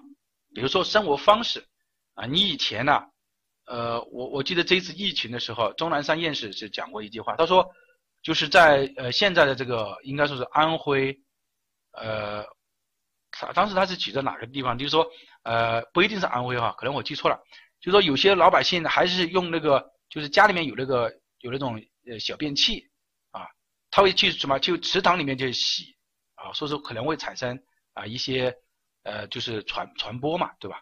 因为他发现这个有，那么这种如果但是你在城城里面的话，就基本上就没有了，对吧？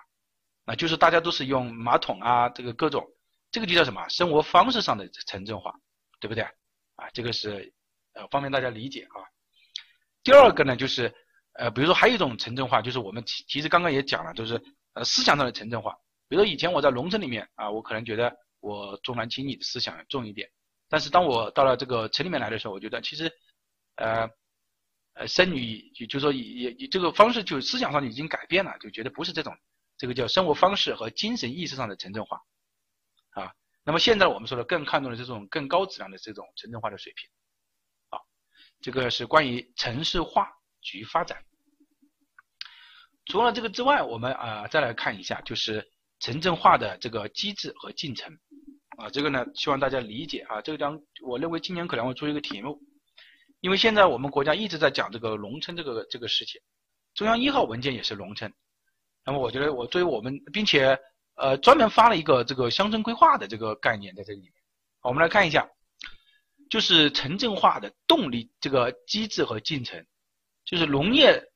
农村剩余贡献，农业农村生产力的发展和剩余贡献是城市兴起和成长的前提。大家这个能容易理解吧？就是我们前面讲了，比如说我以前农村里面五个人只够养活五个人，谁都不没有办法进城，对吧？我现在五个人可以养活五十个人了，那我其中村子里面可以有四十五个人可以什么？可以进城，对吧？就是可以进城来。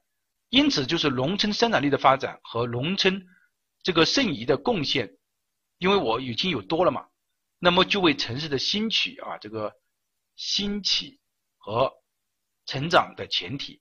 如果农村就是大家都一个人只能生产出一个人吃够吃的东西，你跑到城里面来有什么用？你说我机器开的好啊，我计算机打的溜啊，对吧？有什么用？没有人给你吃的。因为一个人只能生产一个人的粮食嘛，对吧？没有用啊，所以呢，就是说你还是你就必须要回去种粮食嘛，啊，这个就是农村生产力的发展和生意的贡献，对吧？这个大家理解了吧，对吧？你和你你游戏你这个电脑打的六，这个没有没有任何问题啊，没有没有用的啊，温饱问题啊是第一生理需求啊，这个是第一个，所以没有它就没有它啊，大家理解。第二个呢就是工业化的这个。推力啊，工业化的推力就简单了，就说我们当我们这个呃工业跨产生来了之后呢，整个城市呢就比如说我们说了，整个农村呢，它也就为发展。我我举最简单的例子吧，大家如果现在去看呢，农村里面都是这个收割机啊，收割机啊，耕田机啊这些等等是吧？那么你一个家里面可能只要。两个劳动力就可以把这个家里面的个呃这个全部做完了。那么现在又机械一来的话，那么是不是像这种工业化就推，有一部分人就一定会进城的，啊，这个叫工业化的推动。第三个就叫比较利益推动啊，比较利益推动呢，这个就简单了，因为人呢是用什么选择呢？啊，因为城市大家知道，比如说我在城里面打工，我一年可以赚啊啊五千块钱。我在农村里面呢，我一年辛辛苦苦，我可能只赚了两千块钱，啊，那么世人都会做出一个选择，对吧？可能在城里面比较好嘛，那么就是比较的利益驱动嘛，对吧？因为你在城里面可以赚五千，你在乡下只能赚两千，我五千对吧？我可以呃娶个媳妇啊，生个小孩啊，盖套房子，你两千可能你只能娶到一个媳妇，盖不了房子，对吧？那就不一样了，啊，这个是比较利益推动。啊，有可能有，因为呃，我知道在座的有很多，他是对这个农村里面不了解的，啊，因为农村里面呃和城里面还是有很多不不同，一个是熟人社会啊，一个是生人社会，这个是不一样的。好，我们这个是比较利于推动啊，这个大家容易理解。五千娶不到一个媳妇啊，啊，五千可以娶到一个媳妇哈，娶不到。啊，起得到的哈，比如说你就可能起得到，为什么你可能起得到呢？你看你来听我的课，对吧？啊，表示你应该是属于高受过高等教育的，并且呢，应该还是说规划院，规划院最再怎么说呢，他收入还是不错的，对吧？可能你的爱人啊，为了跟你结婚，啊倒你丈母娘还倒给你五千，对吧？也是可能的，所以你你五千块钱可以娶得到媳妇啊。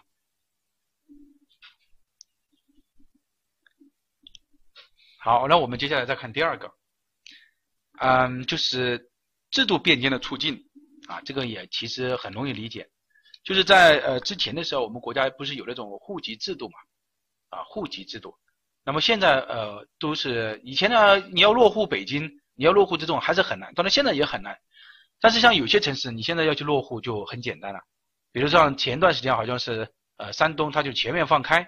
像西安，它也是引进本科就可以怎么样的，博士怎么样，这种就叫制度的变迁，对吧？啊，促进你进进入城市化。还有一种是市场激荡导致，就是呃市场资源利益的最大化啊，这个我觉得也很容易理解。就是当你啊整个市场比较好的话，那我比如说我我推个小卖铺啊怎么样，我都去了。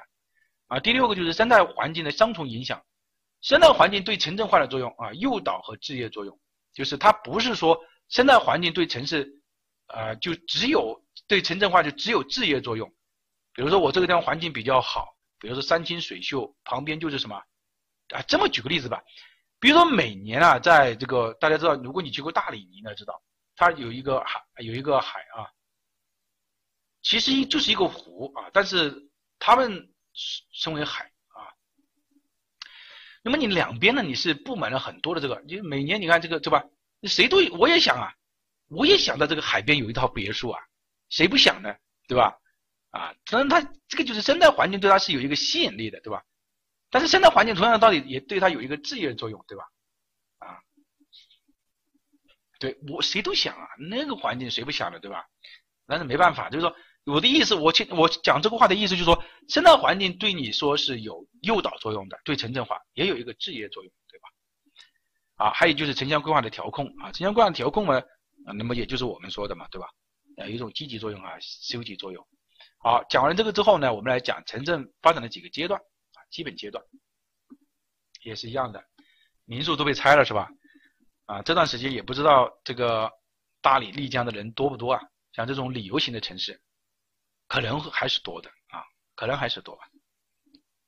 现在也不知道。五一五一有没有同学去过的？去了应该就知道了，对吧？比较多，你看，我问这个就就很明显看出来啊，这个就没看书了嘛？你这个，你五你五天肯定就没有看书了嘛，对吧？啊，这个一下就找出来了，你五天肯定没看书，你去大理、丽江玩去了，对吧？每天酒吧里面坐一坐啊，看一看，呃，于老师讲的这个城市规划相关就完全忘记掉了啊。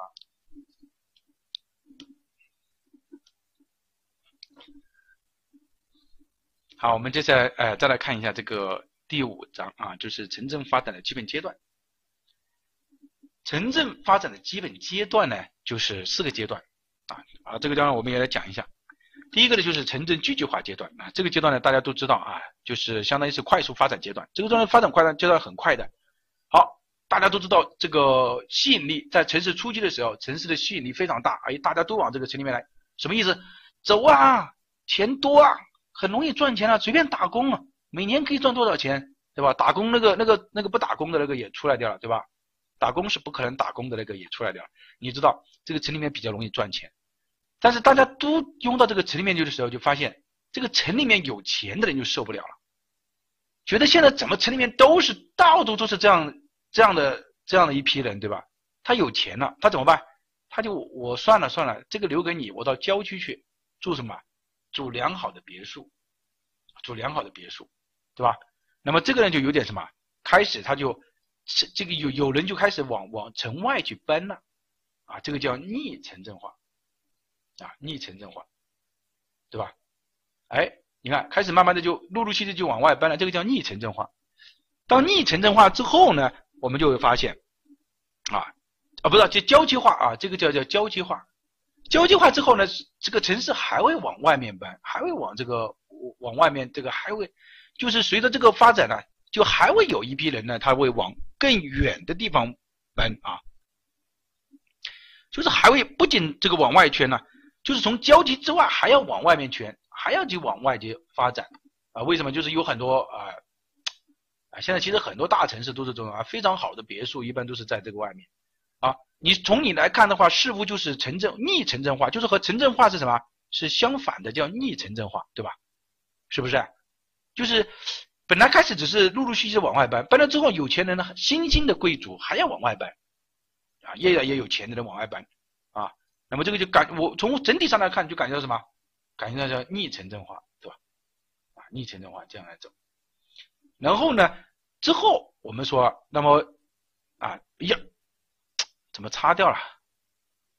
回不去了，看一下啊，没办法啊。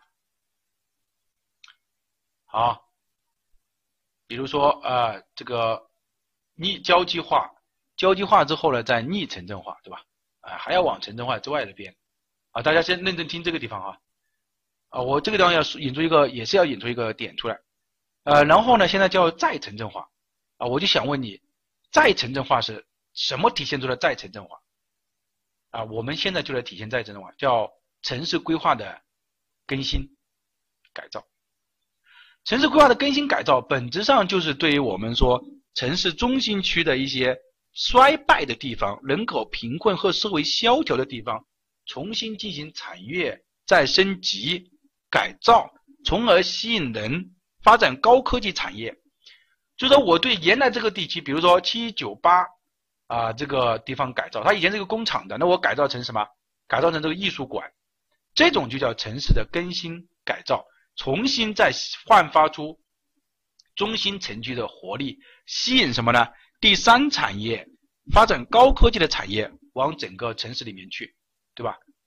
如果你这样想一下，你就发现，人家提这个城市更新改造也是有什么有依据的，并不是你想象的啊。也就是说，从某种程度上说，它是属于再城镇化阶段，明白这个意思吧？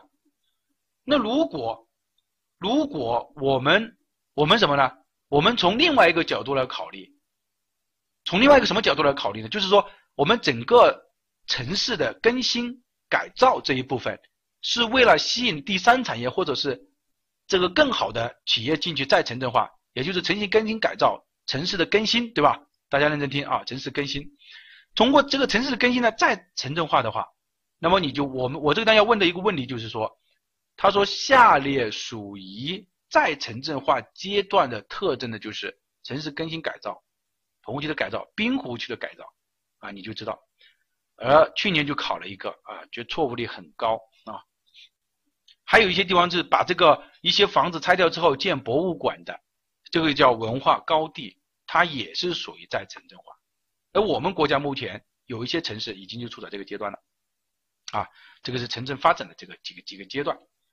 好，那我们来呃再来看一下，就是我国城镇化的历程啊，这个我觉得就大家就很熟悉了。啊，比我还熟悉啊，怎么熟悉呢？啊，第一，城镇化的起步阶段啊，一九四九到一九五七啊，新中国成立了嘛，啊，呃，三民主义之后呢，就是变成了新中国啊，成立到一九四九到一九五七，一九五八到一九六五年啊，经历了大跃进时期，大跃进时期叫波动阶段，哎，我想问一个，波动阶段是不是倒退阶段？波动阶段是不是倒退阶段？是不是倒退？波动阶段是不是倒退阶段？啊，不是的啊，这个要这个是两两个概念，就说整个城市还是在城镇还是在城镇化，只是这个城镇化可能都停滞不前啊，可能又一下动一下。其实这个波动化呢是大大跃进时期啊，我们国家大炼钢铁啊，然后呃追美赶苏啊。啊，那么就是这个呃波动化阶段啊，并不是倒退化阶段。对，整个城市还是在向前发展的，然后就进入了呃一九六六到一九七八年的文化大革命，啊，这个阶段呢就叫停滞阶段，就基本上我们国家城市就没有发展。啊，文化大革命的时期叫三下，就是知识青年上山下乡啊，啊上山下乡，啊大家可以去看一下，大家呃有一部电影就是那个巩俐和那个演的叫什么？呃，就是等他这个回归的啊，就是反映文化大革命这段时期的，那么这个呢就是什么？就是城市就开始停滞了。其实呢就是往人呢啊有用用人往下面去啊，对，归来啊归来。那么其他的科学家呀，什么知识青年呢，就全部去下乡去了。那么这个就叫什么？啊，停滞阶段啊，停滞阶段。其实从这个地方呢，我们这个停滞阶段啊，我们来看一下文化大革命。文化大革命啊，我们国家并没有。对它呢，呃，目前还没有一个明确的一个，啊，只是说，反正有有这么一个活动吧。啊，第三个叫快速发展阶段，就是一九七八啊，十一届三中全会啊，邓小平开始举行高考，然后呢，呃，以坚持了以经济建设为中心，就是以前是以阶级斗争为中心，改成了以经济建设为中心，那么整个城市就开始往下面发展了，对吧？就往下面发展了，因为从这个地方我们就知道，哦，这个叫快速发展时期。好，城镇化的起步阶段，城镇化的波动阶段，波动不是倒退，然后呢就是什么？就是停滞阶段，然后就是我们国家进入这个改革开放。对，通过这几个阶段呢，我们就要需要啊明白一个嗯啊过程啊，那么这样的是我们国家这个城镇化发展历程。那么我们国家城镇化的典型模式有哪些呢？第一个阶段就是计划经济时代，以国营企业为主的城镇化，啊，那个时候啊，我最记得就是，你如果在国营企业里面啊，那么他就会给一些粮票啊什么之类的，对吧？衣服票，啊，如果你在国营企业，那就是非常的铁腕腕啊，非常的好的一个这个。那么随着这个国营计划经济时代的这个发展，我们发现，呃，有有些时候呢，就是商品经济开始短缺了。那什么叫商品？就是说，呃，大家都过得很穷。啊，就是说，比如我想吃块吃肉，已经吃不起了，啊，那么就开始有一些这个商，就是还是觉得应该要发展一些呃商品经济，那么那个时候就是开始进入了一个乡镇啊集体经济为主导的城镇化，啊，我我讲的这个地方，其实我就来想这个说一下，就是我们现在又开始来推进啊，从某种程度上又开始想推进这个乡镇企业啊。大家如果从土地管理法还有中央的几号文件都可以看出来，像盘活农村的这种各种经济，啊，当然这个地方就不能叫这个商品短缺时期的乡镇经济了，啊，可能就是另外一种时期的乡乡镇集体经呃乡镇这个经济了，这个是两个不同的概念。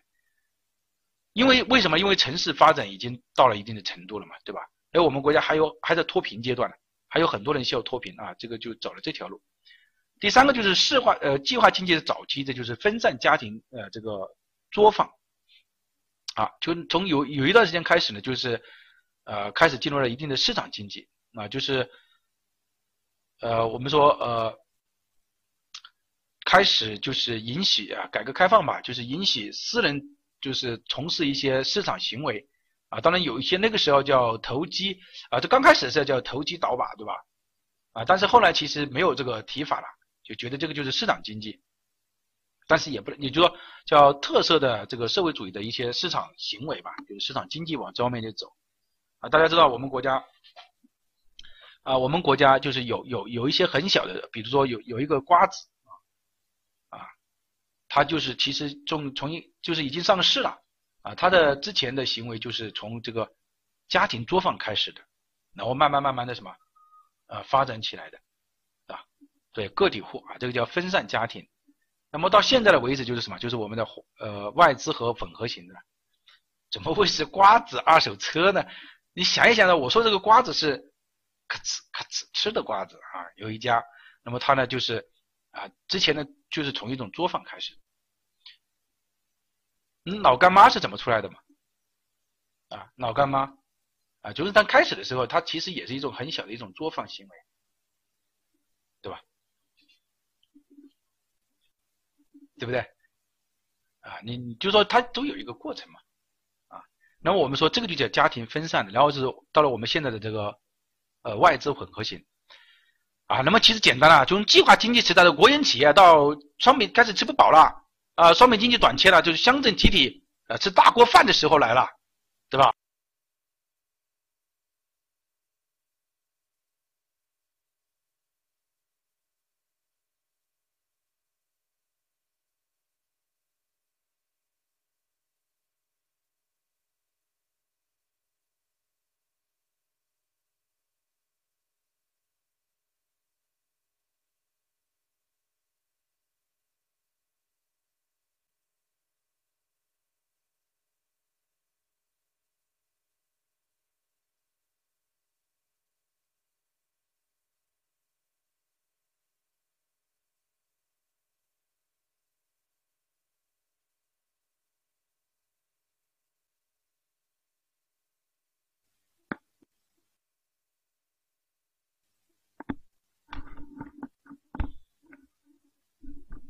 啊，正常的哈，正常的。好，我们接下来讲吧，就是啊，前面讲了这一部分，然后我们就从第这个现状开始，这一部分的目最近几年考的挺多的。第一个是吃大锅饭的时候断掉了是吧？啊，吃大锅饭我们反对啊，我们还是大锅饭毕竟没有干劲嘛，对吧？整个课程是非常的正面的啊，这个。本人也是多年的这个中国共产党啊，我们来看一下啊，我国的这个城镇化的现状特点，它是大起大落到持续加速发展，对吧？大起大落，持续加速发展。什么叫大起？就是我我们刚刚其实也讲了，就是说波动阶段呐、停滞阶段呐、呃发展阶段了。你看是不是？我们总结一下，其实就是呃大起有大起大落，你看启动、停滞，然后到持续发展啊，到现在持续发展。然后第第二个就是肯定是啊由西向东转移嘛，由西向东转移，对吧？这个没有问题。呃，就是有有我们说啊，从呃我们国家从西重点城镇化经历了由西向东转移，然后总体上东部快于西部，南方快于北方。这个地方呢，可能有人呃有人说这个为什么是由西向东转移？有没有啊？啊，就是有一段时间我们国家是那种。啊，因为当时和苏联的呃关系比较紧张，然后呢，就呃毛泽东同志呢就提出广积粮，啊，有人知道吧？三线政策，对，三线政策，啊，三线政策，啊，三线政策呢就呃模仿了这个朱元璋的啊，宛称王，广积粮啊。那么那个时候呢，就我们就把大量的很多的这个生产线啊，都往西部地区搬了啊，深挖洞啊，所以说大家你看，其实我就在想，为什么我们这个课程很有很有活性？为什么？就是不是那么不是像是这种去讲座啊，去那种一样的？为什么？就是因为第一，大家也是非常高素质的人才，能接住这个，能接住这个梗。你看讲了半天，有人都不知道，哎，是什么都不知道。这个就是我们的非常好的，好，我们通过这个地方呢，我们就会发现，对吧？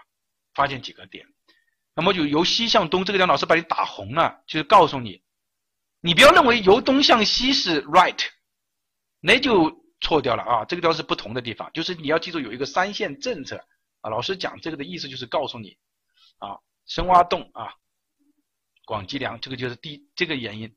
但是总体上呢，我们说还是东部要快于中西部啊，南方快于北方啊，这个是第一个。第二个就是各级城市普遍发展，区域中心以世界经济单元接驳，比如上海、深圳，部分城市开始走向国际化。上海啊，这个很典型的啊，香港当然也是了。啊，当然，这个这个时候应该是说，我们只是说上海吧，上海部分城市，包括深圳也是一样的，广州吧，广州吧，广州。那么就是说这个几个特点，核心容易错的是这个地方哈，老师把你这个踢出来了。那么我们城镇化发展的趋势是怎么样的啊？这个地方我要求大家打三颗星啊，我原理这个是第一次出现的，要你打三颗星的地方，因为它这个这个发展趋势呢，其实本质上就是呃现阶段我国的发展的这个。形状，因为苏苏是二零一一年的发展趋势，也就是说到现在为止，就是我们现代的要遵守的一个政策。你看，中西部地级在加速，现在不是提出来，呃，之前提出来那个，嗯，叫什么？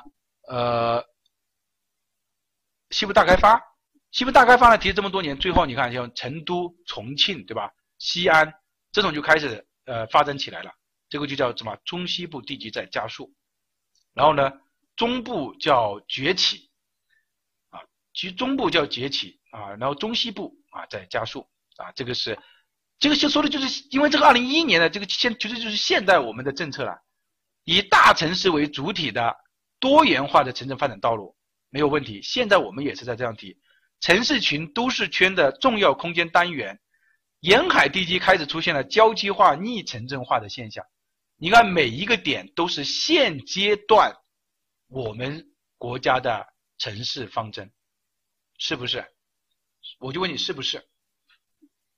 是的，对不对？这本书你看编的这么老，你你以为二零一一年它其实它很经典的，它这个就是我们国家的趋势嘛。所以你答的时候你不要答错了，不要认为这个地方不是大城市，还是以大城市为主体的城市群、都市圈为空间单元的。出现了一些焦距化和呃这个分化的现象，所以没有问题，没有问题的啊，这个你只要你作答就可以了。这个也就是现阶段我们国家的一些城市的现状了。现阶段就是我们现在的啊，那么推进健康的城镇化，不是单纯只有人口意义上的城镇化，依靠第三产业、第二产业促进城镇化，注重城镇化的质量啊，注重城镇化的质量啊，这个是第二个。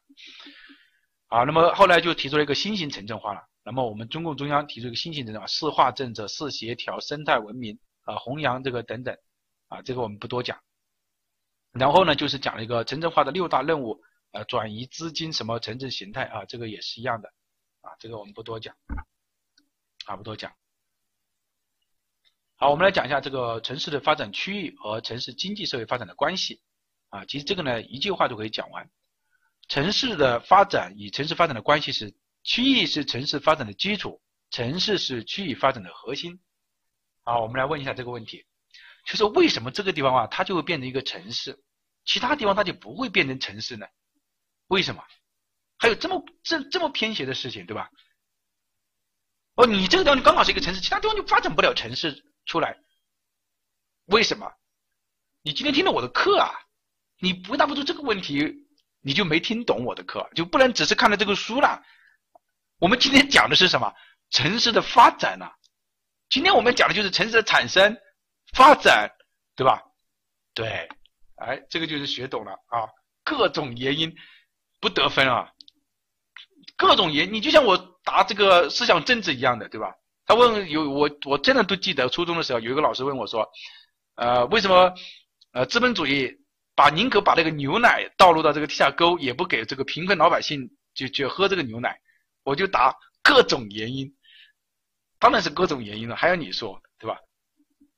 啊，其实这两方面的原因哈，啊，第一就是整个区域区域，你看整个区域的基础比较好，第二是你这个核心比较好。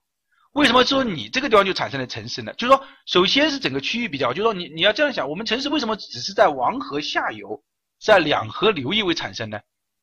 那么它的基础比较好，它的区域的基础比较好嘛？啊，我们现在是说从一开始城市的产生来说哈，对吧？第二个就是为什么？那么为什么就刚刚是你这个点就发展成为城市呢？就是因为我是核心呢，对吧？啊，其实这样就可以很简单的就是概括这个。当然了，呃，刚刚那个同学说的是对的，有很多的原因在里面，就是前面我们讲的，对吧？那我们说，如果从另外一个区域和城市发展的角度来讲，其实就是这个两个原因。啊，比如说为什么呃这个西藏它就城市就很少？而在东部地区，它的城市就很密集，就是因为你的区域可能就不太行了，啊，区域就城市就不太行。好，第二个就是关于城市经济和这个发展的问题，就城市是现代经济的空间载体啊，所有的钱都在城市里面，这个空间载体就是所有的钱都在城市里面，对吧？然后你就丢一块石头下去，嘣砸了一下，可能就砸到一个 ATM 机，啊，这个就是空间载体。不是这个意思，不是说钱在 ATM 机里面，是说整个城市其实都是钱啊。然后呢，快速这个我们说一个快速经快速发展的这个经济呢，又是什么？又是它的呃城市的空间拓展。啊，第三个就是城市发展和社会发展的关系。城市是社会生产和矛盾的集合体，然而健康的城城市社会发展又会促进城市的呃发展，这个当然是了。这个让我提一个问题啊，提一个问题。我们城呃城市是从什么时候开始关注这个，就是呃社会矛盾的？城市和社会矛盾是什么关系？城市产生就有社会矛盾，有社会矛盾也一直在城市当中有，现在也是一样的。比如说我们现在城市贫富差距就很大，对吧？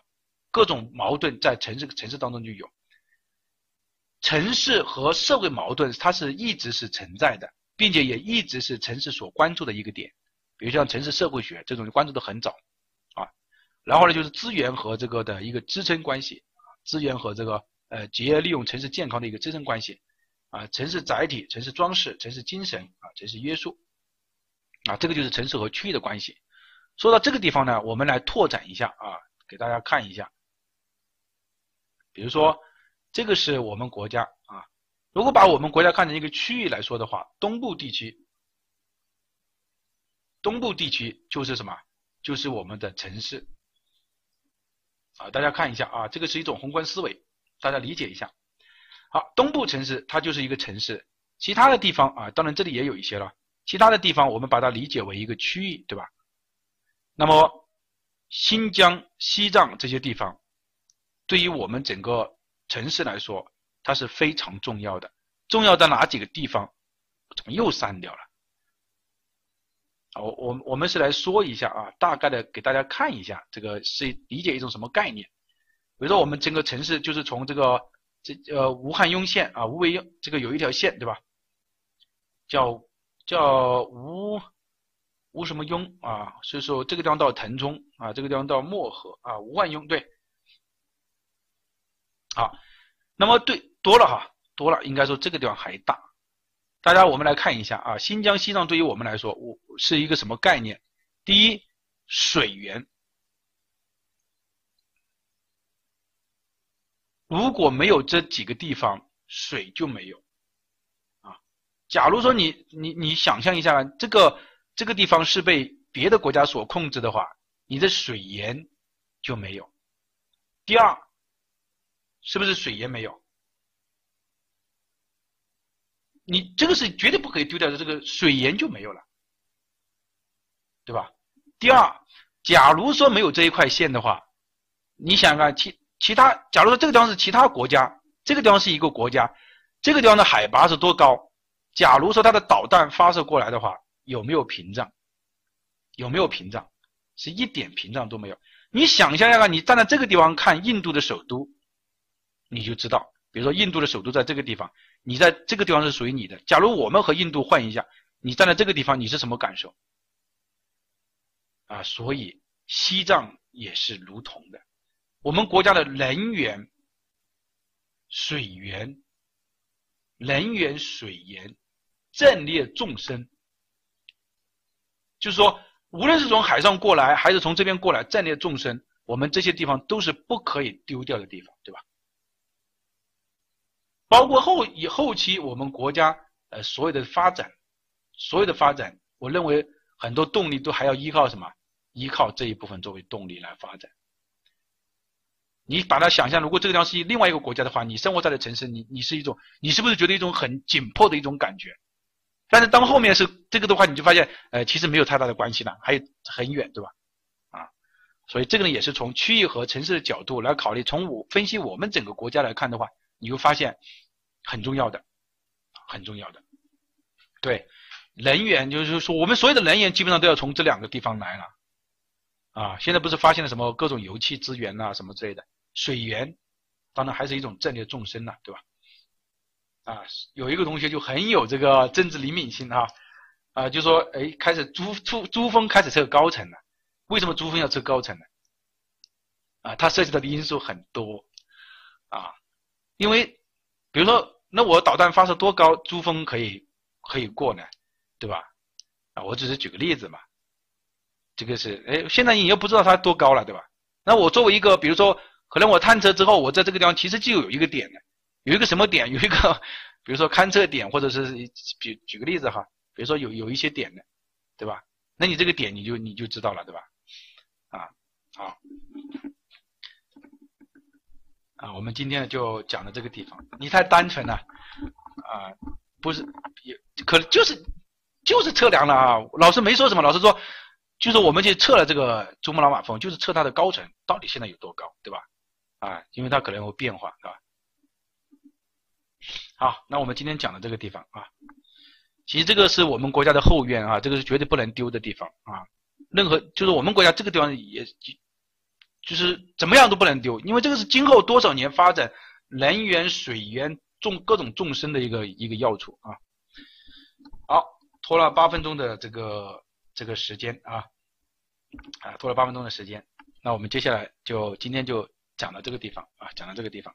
下一次课呢，我们接着再讲第二章的内容，请大家这个复习啊，请大家复习一下。啊，第二章哈，大家讲一下第二章就是哦，还有题目，对对，还有题目，哎呦，怎么讲的就把题目忘记掉了。好，看一下第一题选什么，他说。下列关于啊，有人退出了，退出了就亏了哈。下列关于城市呃全球城市区域的一个表述啊，准确的是啊，准确的是，准确的是，其实就是它不一定是错误，对吧？选什么啊？没有关系嘛，几道题目来选什么？我们来看一下啊，第一道题目很难的哈，能给出答案的出来的啊，大家。啊，选 B 啊，这个非常好啊。选 A 啊，选 A 就错了哈。A 坐在哪个地方呢？是它的腹地内啊，腹地内。这个老师反复还强调过，比如说上海是它的腹地内的二级城市，有密切联系的经济联系的，是以经济联系的。如果这个今年如果改成的是什么？交通联系、政治联系、文化联系都不是对的。是腹地内的以经济联系的二级城市，对吧？他们之间是什么？既有相互合作，又有相互竞争，并不是说他们之间只竞争。你看，他们之间相互合作，以外部城市，他们之间彼此也有竞争。比如说，A、B、C 是一个全球城市区域，他们之间也有竞争，但是呢，也有合作。在发展中国家有没有出现呢？啊，已经出现了，对吧？啊，第二题啊，这个我们说了。一九五八到一九六五年啊，这个大跃进时期是波动阶段，并不是什么，并不是倒退阶段，对吧？啊，对，波动阶段。好，第三题选什么？啊，准确的啊，问的是准确的。他说啊，关于城市的概念，城市是人类社会第几次大社会大分工的产物？城市的本质特点是分散，这个简直是。城市是乘以市叠加的实体啊，市是什么？是交易的意思啊，日中为市啊，并不是的。我们说城市最早是政治统治、经济、军事防御和商品交换的产物，所以呢，选 D 啊，没有问题吧？啊，第四个啊，第四题啊，送分的吧？我看一下啊，积极效益是城市发展的根本动力，城市越来越清晰，城城市与周围广大地区保持着密切的联系。信息技术的发展将改变城市的未来啊，这个是科学技术嘛？科学技术是城市发展的根本动力嘛？我们刚刚也讲，并且城市还在未来还在发展，哎，我们正处在信息技术革命时期嘛？所以题目就是没有把科学技术两个字放进去而已。你看这种事你在书上你永远找不到答案的，你只能理解哦，原来信息技术就是科学技术，科学技术是城市发展的根本动力，所以 D 也是对的，A 也是对的。啊，密切联系也是对的啊，只有选 B 了啊，分析越来越模糊，不是越来越清晰。好，第五题我们来看一下，他说下列关于大都市区，大都市区是为城市的统计而划定的第一单元是对的。我们说了，它的本质目的就是为了统计，大都市区是高级发展的阶段的产物，就好像我们的都市圈、城市群一样的。日本的都市圈和大都市区的内涵是相同的，不不但是日本。中国的城市群，澳大利亚的什么国土调查扩展区，呃，英国的什么什么劳动什么区，啊，都是一个概念啊。最早是美国提出来的啊，所以这个地方错在 A 啊。大家有可能说老师我记不住，但是 B、C、D 这几个概念，如果你听过了课程的话，你就知道它肯定是对的。啊，第六题送分的哈，生产向生活性这个每年都送分，啊，不对啊，不对，这个是呃。从生产空间到生活啊，他问的说是不属于的。从生产呃生产到生活是对的哈。